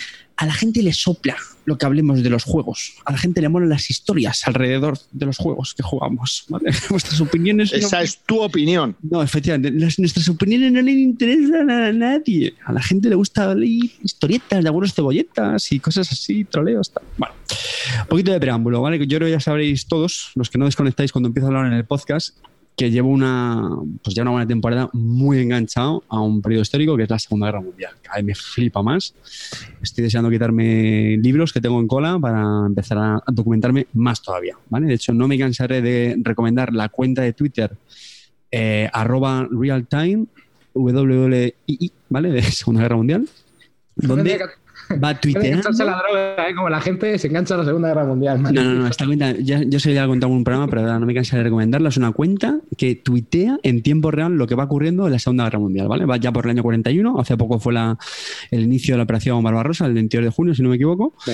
Y, y es que me tiene flipado. O sea, es lo único que me merece la pena leer en Twitter. Entonces, Así está la cosa. meses- Hace, hace, sí, sí, es que en serio, lo sé. Este, este es el nivel. Hace unos meses, pues le pregunté a Rivas, pues tenía ya, el run run, bueno, el tema de los Wargames, la verdad es que me, me apetece más, me gusta más, ¿no? Como derivada del, del el buscar tema en los juegos, pues qué más tema y qué más historia que tienen los Wargames, ¿no? Y hace tiempo pues le preguntaba al, a- al amigo Arribas, digo, Arribas, tío, a mí al final el escenario que más me gusta es el de Europa, ¿no? Venga, recomiéndame un, un ETO, que es como se llama, ¿no? Los European Theatre of Operations. Sí, Teatro de Operaciones Europeo. Y ya sabéis cómo es arriba de, de Off-Broadway. Y me dijo, no, mira, el Unconditional Surrender que todo el mundo recomienda y todo el mundo habla de él y que es novedad, no. sé un off-Broadway como yo y píllate el Supreme Commander. Le hice caso Sí, sí le hice caso. Vi que estaba muy eh, Celacanto mediante también, ¿eh? que también te dio ahí, te dio ahí el, consentimiento. No, es que digo, si menciona, digo, si como digo, como menciona el Celacanto arriba ya va a pensar que no le creí, pero sí, sí que me, yo me fui a arriba. Y la verdad es que estaba muy baratito, lo pillé, creo que me salen 36 euros, lo digo porque he visto que en Dracotienda sigue disponible, así que amigos, cuando termine de escuchar esto ya veréis si merece la pena la compra o no. Bueno, hay que contar lo bueno y lo malo. Vamos. ¿Eh? Hay que contar lo bueno y lo malo de este juego. Sí, bueno, bueno, el precio está muy bien, 36 euros. para ser un neto está guay. Y... La producción es muy. es Bueno, a ver, es normalita, tú lo sabrás mejor, pero bueno, a mí no me pareció muy mala. Evidentemente no, tiene, por ejemplo, la producción de un Triumph Tragedy, a la de GMT o de algunos así más, modernitos. Espera, que voy a contar yo una cosa y luego sigues tú con tu historia. Pues el típico tablero de papel montado. Vamos a ver. fino, fino, son. A ver, este, este juego este juego salió a la vez que el, Unconditional Surrender. Unconditional Surrender, y lo digo en español porque yo me explico así mejor, en vez de como se diga en inglés. Unconditional Surrender. Me da igual. El caso es que este juego lo puso muy bien Marco Arnaudo. Y entonces la gente, pues, es por el que se tiró. Y este salió a la vez. Y es el patito feo por varias razones. La primera es que salió con muchas erratas y salió con muchas cagadas de imprenta. Tuvieron que hacer un kit que tardaron dos años en entregar, me parece. Y claro, todo eso fue minando pues eh, lo que es el juego en sí, ¿no? Entonces, eh, eso por un lado. Y luego más adelante, cuando hablemos del juego, tiene unas pegas muy importantes para muchos rancios guargameros, que ya hablaremos de ello. Pero el caso es que es un juego que fue publicado el mismo año, pero es un patito feo. Y se puede encontrar muy fácilmente por eso, porque al ser un patito feo, GMT lo está poniendo de saldo en con todos los lados y se puede conseguir muy barato, está de oferta, está en su propia página web y todo Dios lo, que se lo compra, pues se lo está comprando así, a ese precio barato. ¿Por qué se lo recomendé yo a Carte? Pues muy sencillo, porque Carte no es un guargamero rancio, no es un Gronnar, no es un, jugador de etos. Entonces, el primer eto que ha jugado es este, me parece, ¿no? Correcto. Claro, entonces. Bueno, miento, el, el True también lo es, ¿no? sí, quitamos módulos, ¿eh? No jugamos con. No jugamos con todos los módulos, porque, hostia, aún así es un, es un eto sencillo, ¿vale? Y es bastante, es un juego bastante accesible para ser un eto. La moviola de este juego, ¿y por qué se lo recomendamos a Carte, tanto Celacanto como yo? Pues porque es un juego que es accesible, se puede jugar. rancios. No. No, no, porque a nivel estratégico hay muchas vacas sagradas. Y realmente hay juegos mejores, no te digo yo que no. Pero este juego, para una persona que se está iniciando en el mundo de los Wargames, que no es un jugador de Wargames eh, histórico, por decirlo de alguna manera, ni simulacionista, pues es un juego que va muy bien. Porque es un juego que ya te digo que se puede jugar eh, el escenario que jugamos, le acabamos y lo acabamos en un día. Es decir, fueron 7-8 horas de partida y los últimos turnos iban volados. Sí, sí, sí. Ahora, ahora, hablaremos de ello, ¿no? Ahora hablarás tú de ello. Pero esas fueron las razones por las cuales eh, a Carte, que todo el mundo por Twitter, no, no, mejor que el Supreme Commander, voy a tener un condicional surrender. Sí, ya lo sabemos. Pero para Carte, o para una persona como Carte, creemos que este juego es mucho mejor. Sigue, Carte. Sí, no, no, pero bueno, pero eso es muy importante, ¿eh? porque al final es de lo que se trata aquí en este podcast también, ¿no? Que la gente sepa a quién, a quién, ¿A qué va dirigido. Los, a quién va dirigido los juegos de los que hablamos, ¿vale? Y, y, nada, decía, la producción yo creo que está bastante bien. Y nada, pues lo pillamos y, bueno, el, reglamento, hombre, a ver, el reglamento es densito, son, quitando la parte de escenarios y todo eso, son unas 20 páginas, pero ostras, ¿eh? Mira que ya me he pegado con Eclunds, con otros juegos, eh, yo que sé, el Virgin Queen, Gestante, pero bueno, hay que reconocer que es bastante densito. Pero una de las cosas muy buenas de este juego es que, claro, como muchos, pues tienen escenarios, módulos, ¿no? Escenarios. Y eh, pues arriba estuvo el acierto de elegir un escenario que es justo, pues eh, a puntito de hacer el desembarco en Normandía. ¿Qué significa esto? Que muchas de las reglas a las que dedica parte del reglamento, pues esa parte, digamos, ya no la habíamos ventilado. O sea, si tú coges el reglamento, pues te explica muchas veces, incluso desde el arranque del 39, qué pasa cuando cae Francia, no sé qué, hay muchas, muchas, muchas mini reglas que si juegas una campaña completa, pues evidentemente te las tienes que fumar todas. Pero este escenario, a mí la verdad es que me pareció todo un acierto. Porque en el fondo se juega muy sencillo, se va muy al turrón. Claro, están los aliados por un lado abriendo ya ahí el, frente con desembarco en Normandía, que tú puedes elegir dónde desembarcar. Esto es una de las cosas chulas que hice arriba, hasta al final no tienes que ceñirte estrictamente a lo que pasa en la historia, que eso a muchos wargameros rancios, como dice él, pues le mola, pero a mí concretamente no. Me gusta que sea mucho más abierto, más, sandbox, como le pasa al Truth and Tragedy, que por eso me gusta tanto. Y luego, bueno, pues está el, el frente oriental, donde los soviéticos pues ya empiezan a darle caña al eje. Y la verdad es que al principio, pues claro, hay que hacer un, bueno, un disclaimer. Evidentemente, estamos hablando solamente de, de esa partida, ¿vale? No lo siento eh, por esa audiencia que le gusta que hayamos jugado los juegos 10 veces. De- dentro de dos meses ya hablaremos. Cuando hayamos jugado 10 veces la campaña, ya, ya- ya lo reseñaremos con propiedad, no os preocupéis. Desde Polonia. Pero vamos a hablar solamente de esa partida. Que evidentemente, pues fue una partida para familiarizarse con las reglas, tal. Pero fijaos, en mi opinión, no sé si arriba coinciden, pero fue bastante fluido. O sea, consultamos Sí, alguna cosilla que nos eh, chirrió y vimos que efectivamente nos estaba haciendo bien. Pero yo pensaba que iba a ser muchísimo más tedioso y que va al final, ¿no? Y, y fue en resumen, resumen, es una de las cosas que más me ha gustado de este juego. O sea, que por cierto, no sé si lo hemos dicho, es un Hex Encounter, ¿no? Eh, Hexágonos y, Sí, ¿vale? Que es también una de las cosas que iba buscando, porque al final bloques con el Truth and ya lo tenía, y pues tenía el capricho de un jueguito estos de, fichas con sobrecitos que le encantan aquí al, amigo Clint. Muchos sobrecitos. Y bueno, es en resumen, a mí me ha gustado bastante y me deja muchas ganas de repetirlo porque es que en el fondo es muy sencillo. Es verdad que te hinchas a estar calculando todo el rato los, los modificadores que tienes, ¿no? Lo típico, venga, pues tengo fuerza tal, y le sumo la tecnología, y le sumo el flanco, venga, ahora tú, ah, pues yo tengo esto y mi tecnología tal, calculas la diferencia y ya ya en la tabla. Es verdad que por poner una pega te hinchas, te hinchas a sumar bonificadores, pero bueno, también es verdad que cuando ya llevas varios turnos te sale de forma más, más fluida y el juego fluye muchísimo mejor. Yo creo que el primer turno estuvimos como, sin exagerar, hora y pico, yo qué sé, ¿no? No Me acuerdo, la, la mujer de arriba se reía de nosotros. Oye, ¿habéis movido ya una ficha? Muy bien, muy bien, enhorabuena, chicos. Pero luego que van, luego los turnos iban muy, muy rápido. tardamos. eh, eh, la primera parte de la mañana fueron dos turnos y eh, los otros ocho en la tarde. O sea, más o menos fue una cosa así. Sí, Mucha, mucha densidad de fichas, chicos. Hay No, mucho no, no, no. Ahora voy, a- ahora voy yo con las explicaciones técnicas. A ver, ¿Quién ganó? el ADN, el ADN de este juego, vamos a ello, vamos a ello. El ADN de este juego es el Total Krieg de Decision Games. Entonces, eh, es un juego mucho más refinado y mucho más pulido que este Total Krieg, aunque también tiene sus pegas que ahora contaremos. Las reglas son muy sencillas, en el sentido de que es un eto, dentro de lo que es un eto, que son complejas. Lo único que sí que hay mucha parte de mini reglas con las naciones, como bien ha dicho Car, de caída de Francia y creación de Vichy. Eh, Turquía en la guerra, España en la guerra, pues todo tiene mini reglas. Así que si, por ejemplo, España entra en la guerra, pues dependiendo de cómo haya ido la guerra civil, va a entrar en un bando, entra en otro, se le pueden dar varios factores. Y y así con todo, ¿no? Entonces, eh, esa parte, como bien ha dicho Carte, no la saltamos porque comenzamos justo en mayo-junio de 1944, antes de Overlord. Y por lo tanto, nos saltamos toda la diplomacia y política y todas esas mini reglas que hay. Entonces, son como 17 páginas de, de mini reglas que. Obviamente, pues te las pasas por el forro y vas al turrón porque estamos en un frente de combate en el cual los rusos ya empiezan contra una ofensiva total para tomar los estados bálticos y, eh, toda la parte del sur y eh, los, los aliados desembarcan obviamente en Europa por fin. Eh, las reglas son accesibles y los turnos son muy rápidos.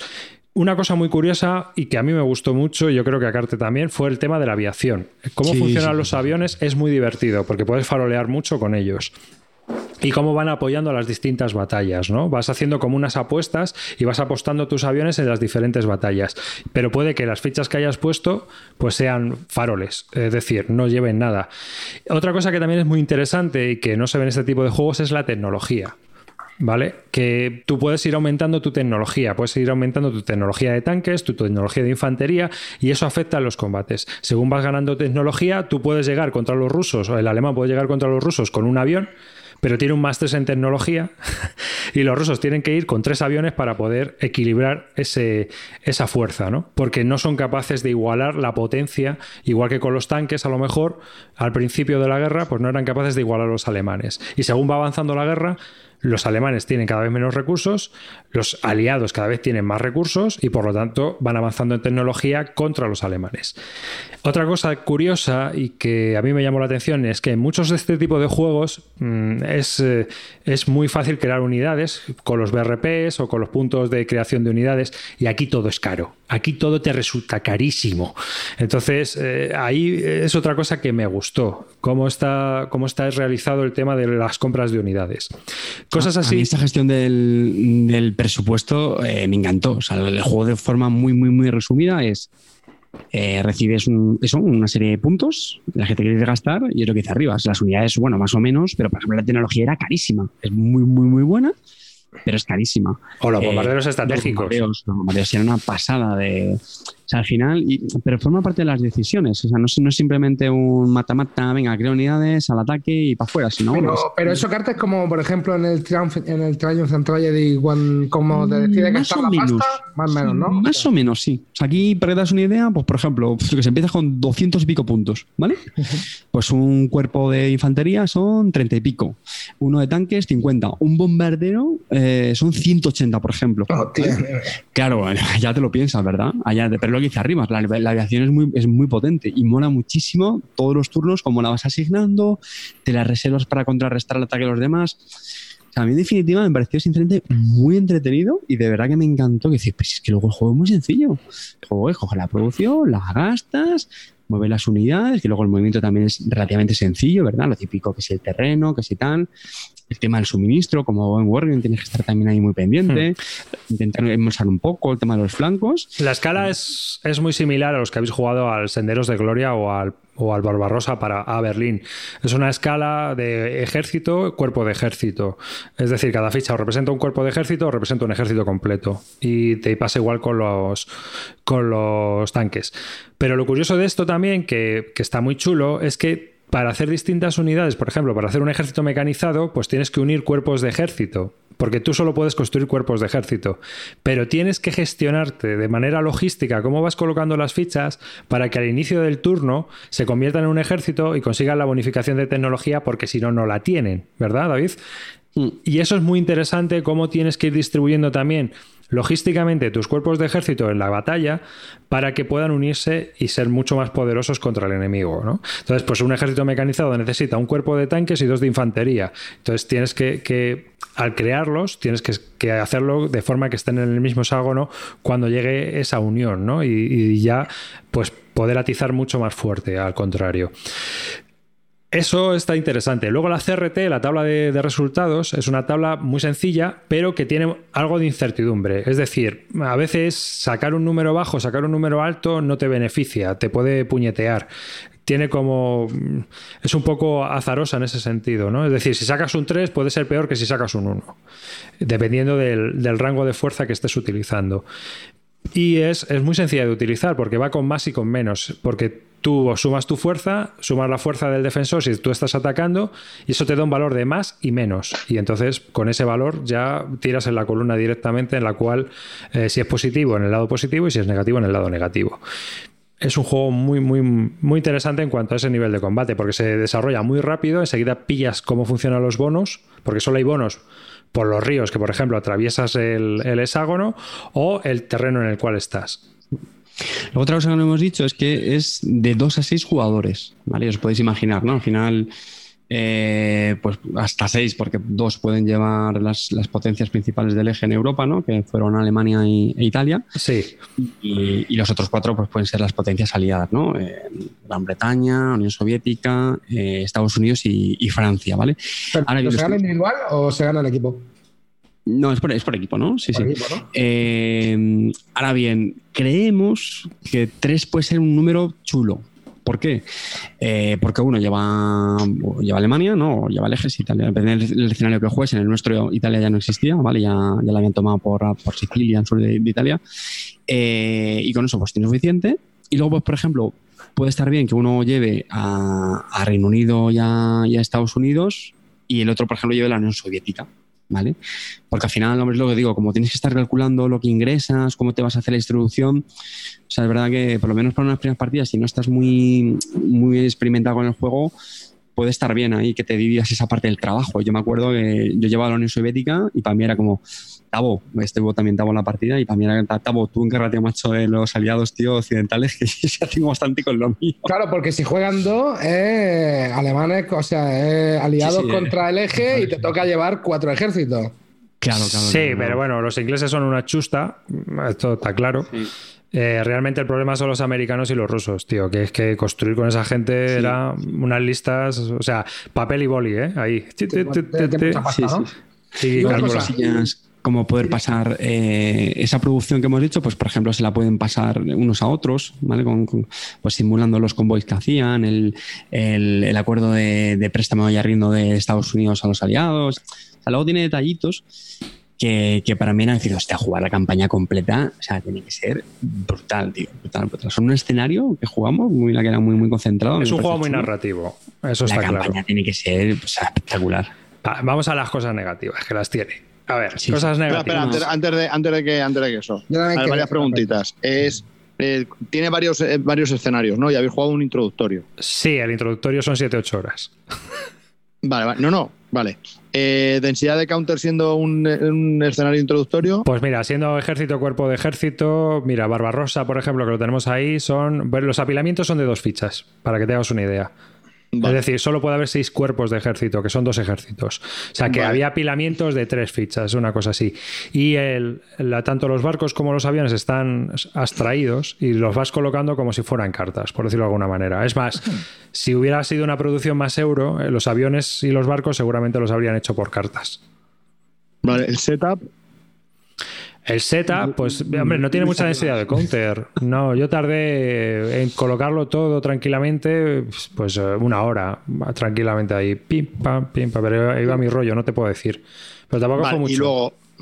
Y luego, reglas, ¿es necesario que se las lean todos o se puede explicar? no, rápido? se pueden explicar. Se pueden explicar. Porque tú coges. ¿En, en cuánto tiempo? ¿En cuánto tiempo? Es que eso lo mejor es jugar. El, empiezas el turno y empiezas a jugar. Ahora se hace esto y como el primer turno suele ser una... En este caso era Overlord y yo les ayudé a hacer Overlord, que yo era el alemán. Pero, pero ya en el segundo turno seguimos un poco, pero después de, en el tercer turno yo ya no expliqué nada. Simplemente Vale. ya eran concesiones de O sea, se puede explicar a, a la vez que juegas. Claro, si por ejemplo Si juegas... uno lo pilota. Sí, si uno lo pilota, se empieza a jugar y ya llega un momento en el que el segundo en el tercer turno ya no te preguntan nada. Directamente ya toman ellos sus Sí, sí. decisiones. A, a mí fue de lo que más me gustó, en serio, ¿eh? que no te surgían dudas de, hostia, ¿y esto cómo era? Que va, tío, si es que en el fondo era muy sencillo. Es que es muy sencillo, es muy Vale. lineal. Que Tendrás Pero- una, que es GMT, tendrás una hoja de ayuda también guapa. ¿o? No, más bien es que la hoja de ayuda, el problema de la hoja de ayuda es que viene como en dos partes. Entonces hay un tío que la ha hecho, en, en la BGG la tienes toda junta y es, esa la imprimí y es la que teníamos eh, duplicada en el, de en todas el maneras, en el juego. tablero vienen bastantes tablas, ¿eh? que Sí, te ayudan bastante. Vale, vale. Sí, bueno, una todas pregunta, chavales.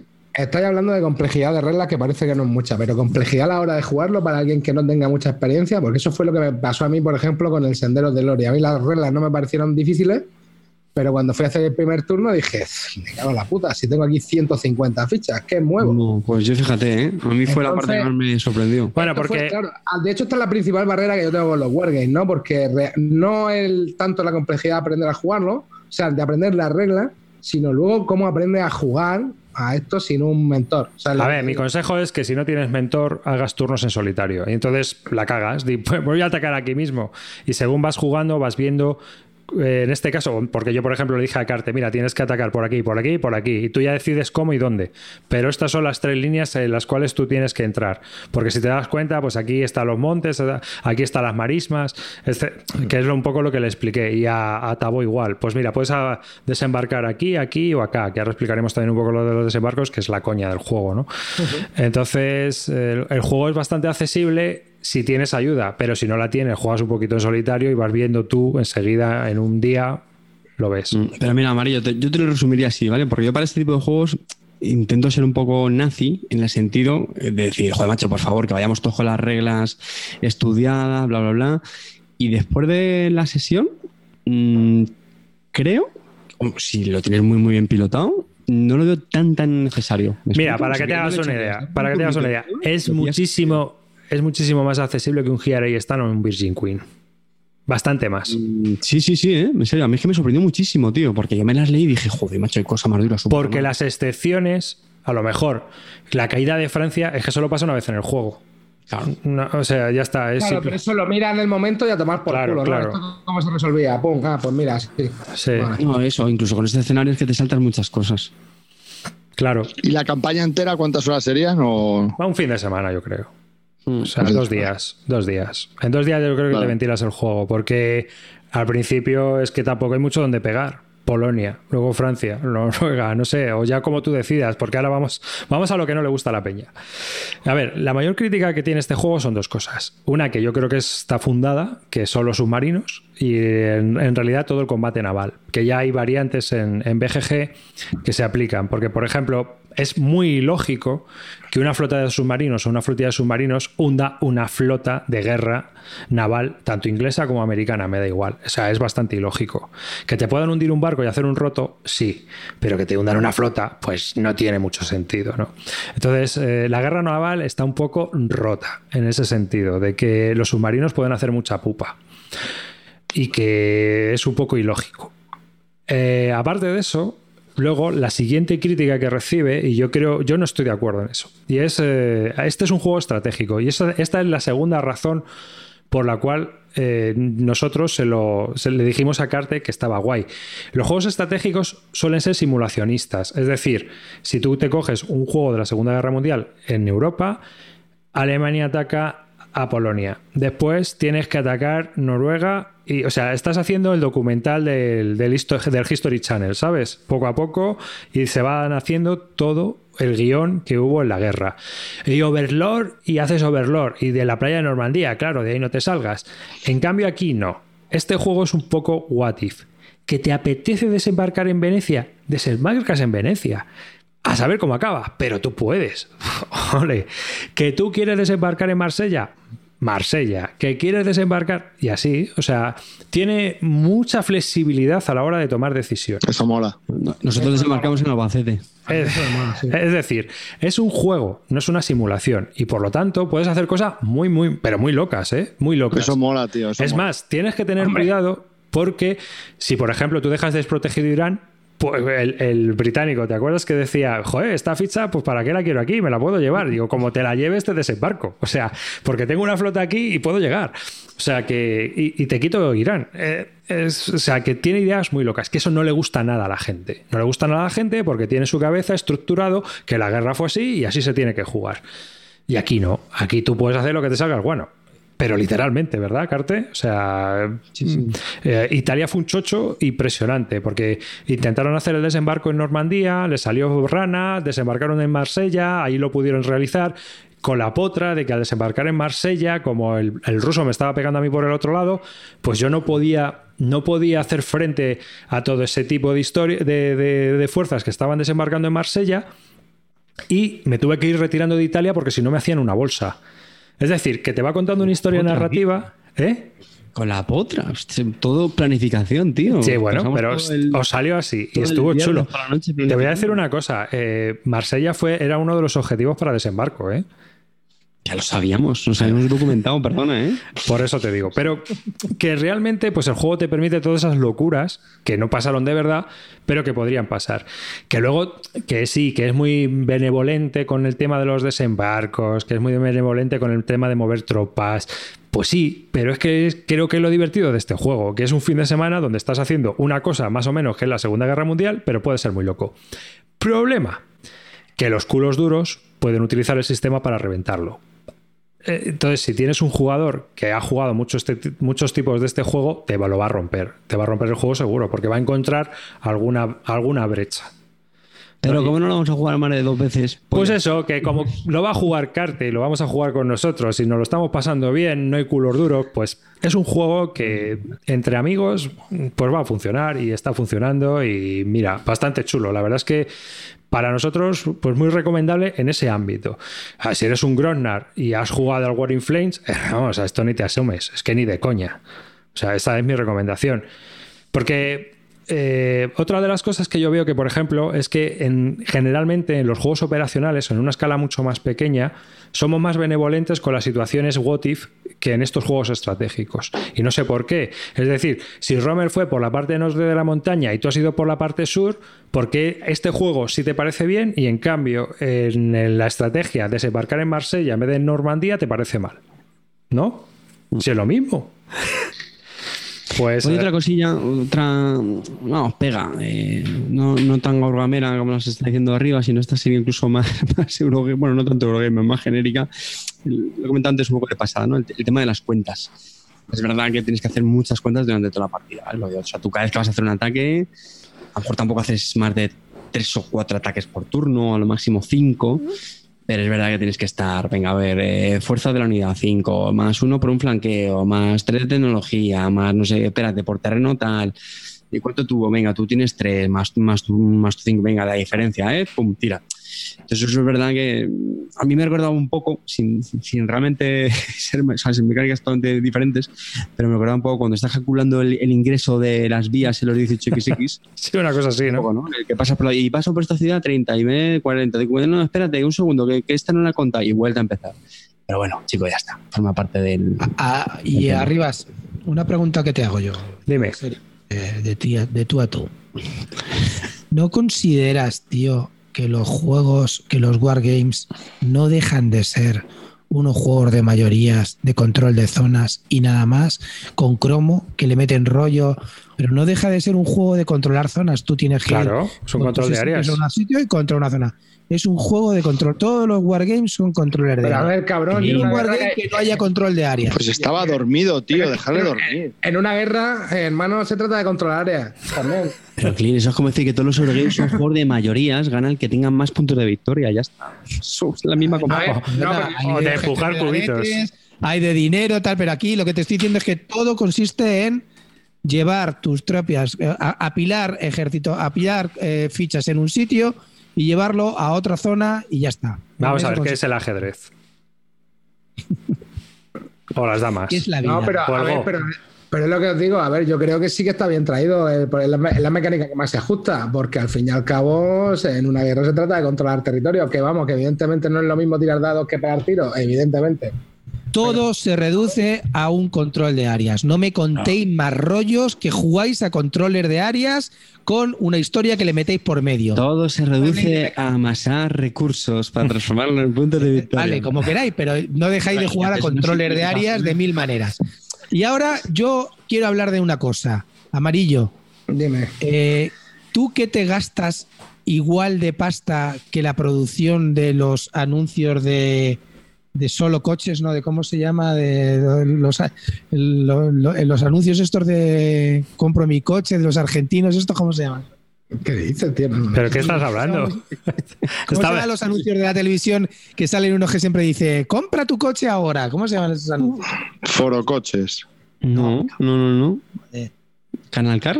Bueno, no sé qué Bueno, es que voy a pues tener nada. que. Bueno, Pero, hijo de vale. puta. Solamente quiero que me hables de la producción de, del- de Seven Wonders. Que, de Seven- Eres una rata y un gusano.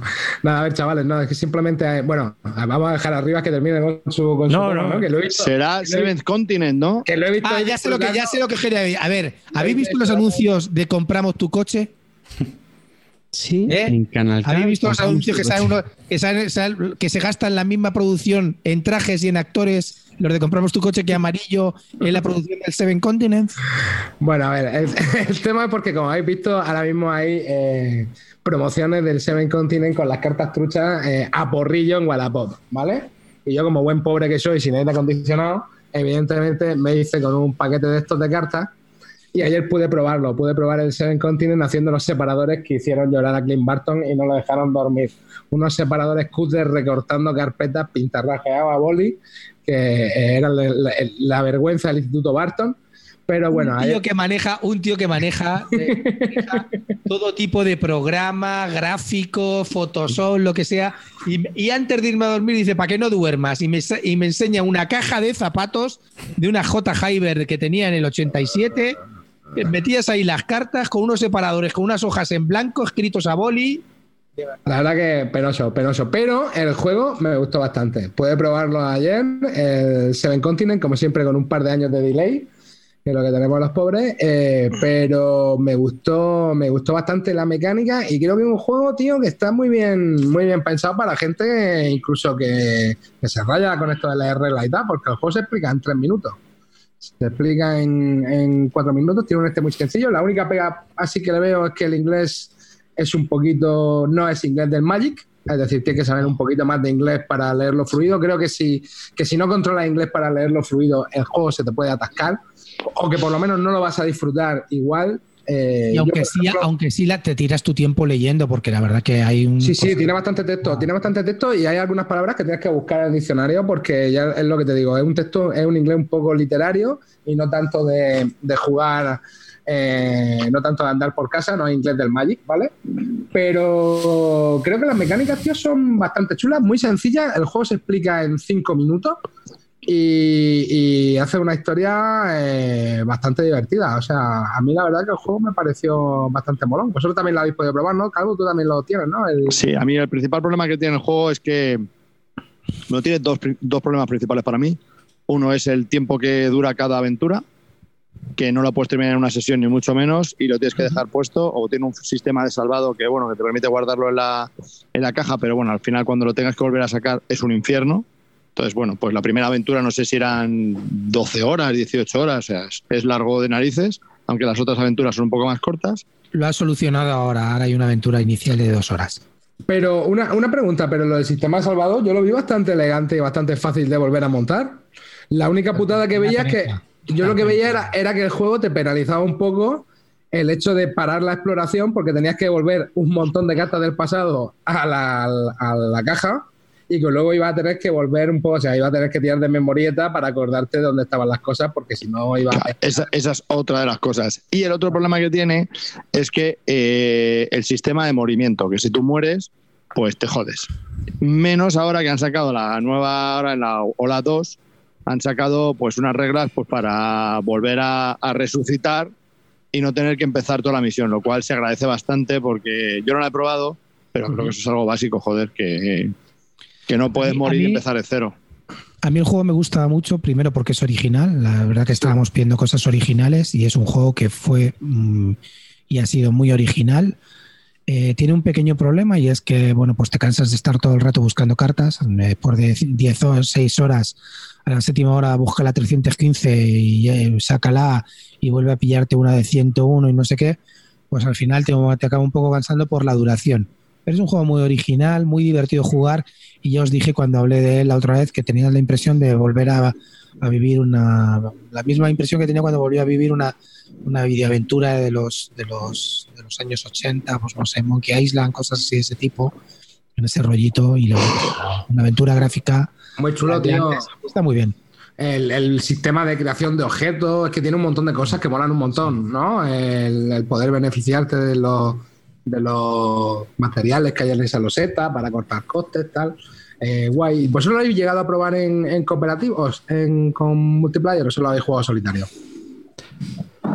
Yo lo he jugado solo solitario. Solo- Yo también. O sea, es que estoy tentado de jugármelo a ver si convenzo al niño, tío, porque yo creo que a dos este juego también puede molar, tío. Para darle un poco más de, ¿no? De, de salsilla al tema de la exploración. Y creo que también tiene que apretar más, ¿no? Porque si, como según tengo entendido, el mazo es común. Sí. Pues ya aprieta de por sí, ¿eh? sí, sí, por eso te digo, no.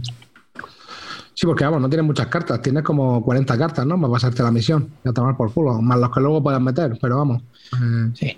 Pero bueno, luego hay sitios donde pues, ya aprendes dónde ir a poder re- revituarte y cosas así. Mm. Pues sí, me gustó, tío, me gustó el juego. Me pareció bastante original y muy divertido. Y ahora, bueno, eh, fue un juego que era, era complicado de pillar. Luego salió otro Kickstarter, ¿no? Sacó, que sacaron las expansiones estas últimas y los rollos. O sea, Claro. la gente habrá podido entrar, pero al principio era un juego que estaba bastante, bastante cotizado. ¿Y a ti qué te parecen Sí, los juegos? ah, so- solo, han, re- solo, han, re- solo han conseguido 6 millones de euros. No, no, por eso te digo. Así que han tenido pasta para volver a mandar las cartas otra vez. Vamos, ya que han mandado prácticamente el juego de nuevo a la gente que Con lo otro año de retraso, como la primera vez, que me parece acojonante que sabiendo lo que te pasó, vuelvas a hacer la misma mierda. Pero, ¿cuál es la historia de las cartas? ¿Por qué la han vuelto a mandar? ¿Por un problema de dorso o de algo o qué? Un problema de dorso. Correcto. Pues nada. Gracias a eso, Rata tienes el juego. Sí, sí, ya te digo, me lo he podido pillar. eh, Los personajes que has hecho, que has cogido un Mipel del Carcassonne. Sí, sí, unos meeples que tengo ahí, unos dados del Strike, nene, y para adelante, hermano. Valores de producción, los más gitanos del mundo. Todo en una caja de zapatos y venga. Ah, espera, has podido jugar, ¿no? De, y separadores de Murciano, Murciano Style, Murciano Es que Style, me cago. Era o eso o pagar los 200 pavos que está pidiendo la peña por el juego en el mercadillo de la BSK, que yo creo que es un poco ida de olla ya. Es que lo que te digo, tío, 200 pavos. Además que me es más fácil camuflar una caja de zapatos que un cajote de esos de metro y medio. Pues la caja no es más grande que una caja de zapatos, ¿eh? No, no, si es que realmente, a ver, si la caja que tengo es. O sea, es esa historia me entra justillo. Pero bien, bien, la verdad que me, me pareció guay el juego. ¿Vosotros también le habéis pillado las expansiones o qué? Clean, sí te las has pillado, ¿no? A muerte. Yo lo tengo a tope, a tope de gama, con todo, absolutamente todo. A mí, vamos a ver, es un juego que no, que no juego muchísimo porque tiene lo que dice Calvo, precisamente que, que dura mucho cada aventura, pero cuando tengo tiempo y juego una sesión lo disfruto bastante. Y ya te digo que para mí ha sido pues, un jarro de, agua, un- una bocanada de aire fresco para, para, los, para los juegos de mesa que combinan otras cosas y lo ha hecho bastante bien. Me gusta mucho. De hecho, diseñarlo tiene que ser un, un- un tema, ¿eh? Porque el juego está muy intrincado, tío. Como está hecho el tema de las cartas, está, está muy molón, tío. Me pareció muy, muy chulo. Pues nada, No chavales. jugarlo nunca más de dos. No, no, no, no. Pues nada, chicos. Yo creo que ya hasta aquí. Ya es muy tarde. Estamos Pues bostezando todos. Con esto nos despedimos todo de temporada, ya hasta después del verano, temporada oficial. Eh, un placer haber estado con vosotros todo este tiempo, después de los premios Calvo. Así que os animamos también a escuchar el 148 si no lo habéis oído, los que estéis viendo esto en YouTube, que podéis, que sepáis que tenemos un audio de donde hablamos de juegos de Abuten, de Roll and Break que le encantan a Cliff Barton. Y el próximo hablaremos de Wargames, que también me encanta. Joder. Ahí, ahí. Eso. Seguirá perdiendo la guerra del anillo. He, he reducido, he reducido en el chat lo esencial de un wargame. Ya. Cómo, cómo jugar el wargame en el campamento Barton nos daremos clase. Y una pregunta, una pregunta. En los juegos de cartas, tío, ¿a ti no te parecen que es coges carta del mazo y la pones en la mano o lo bajas a la mesa? ¿Siempre? bueno, un saludo de David Arribas.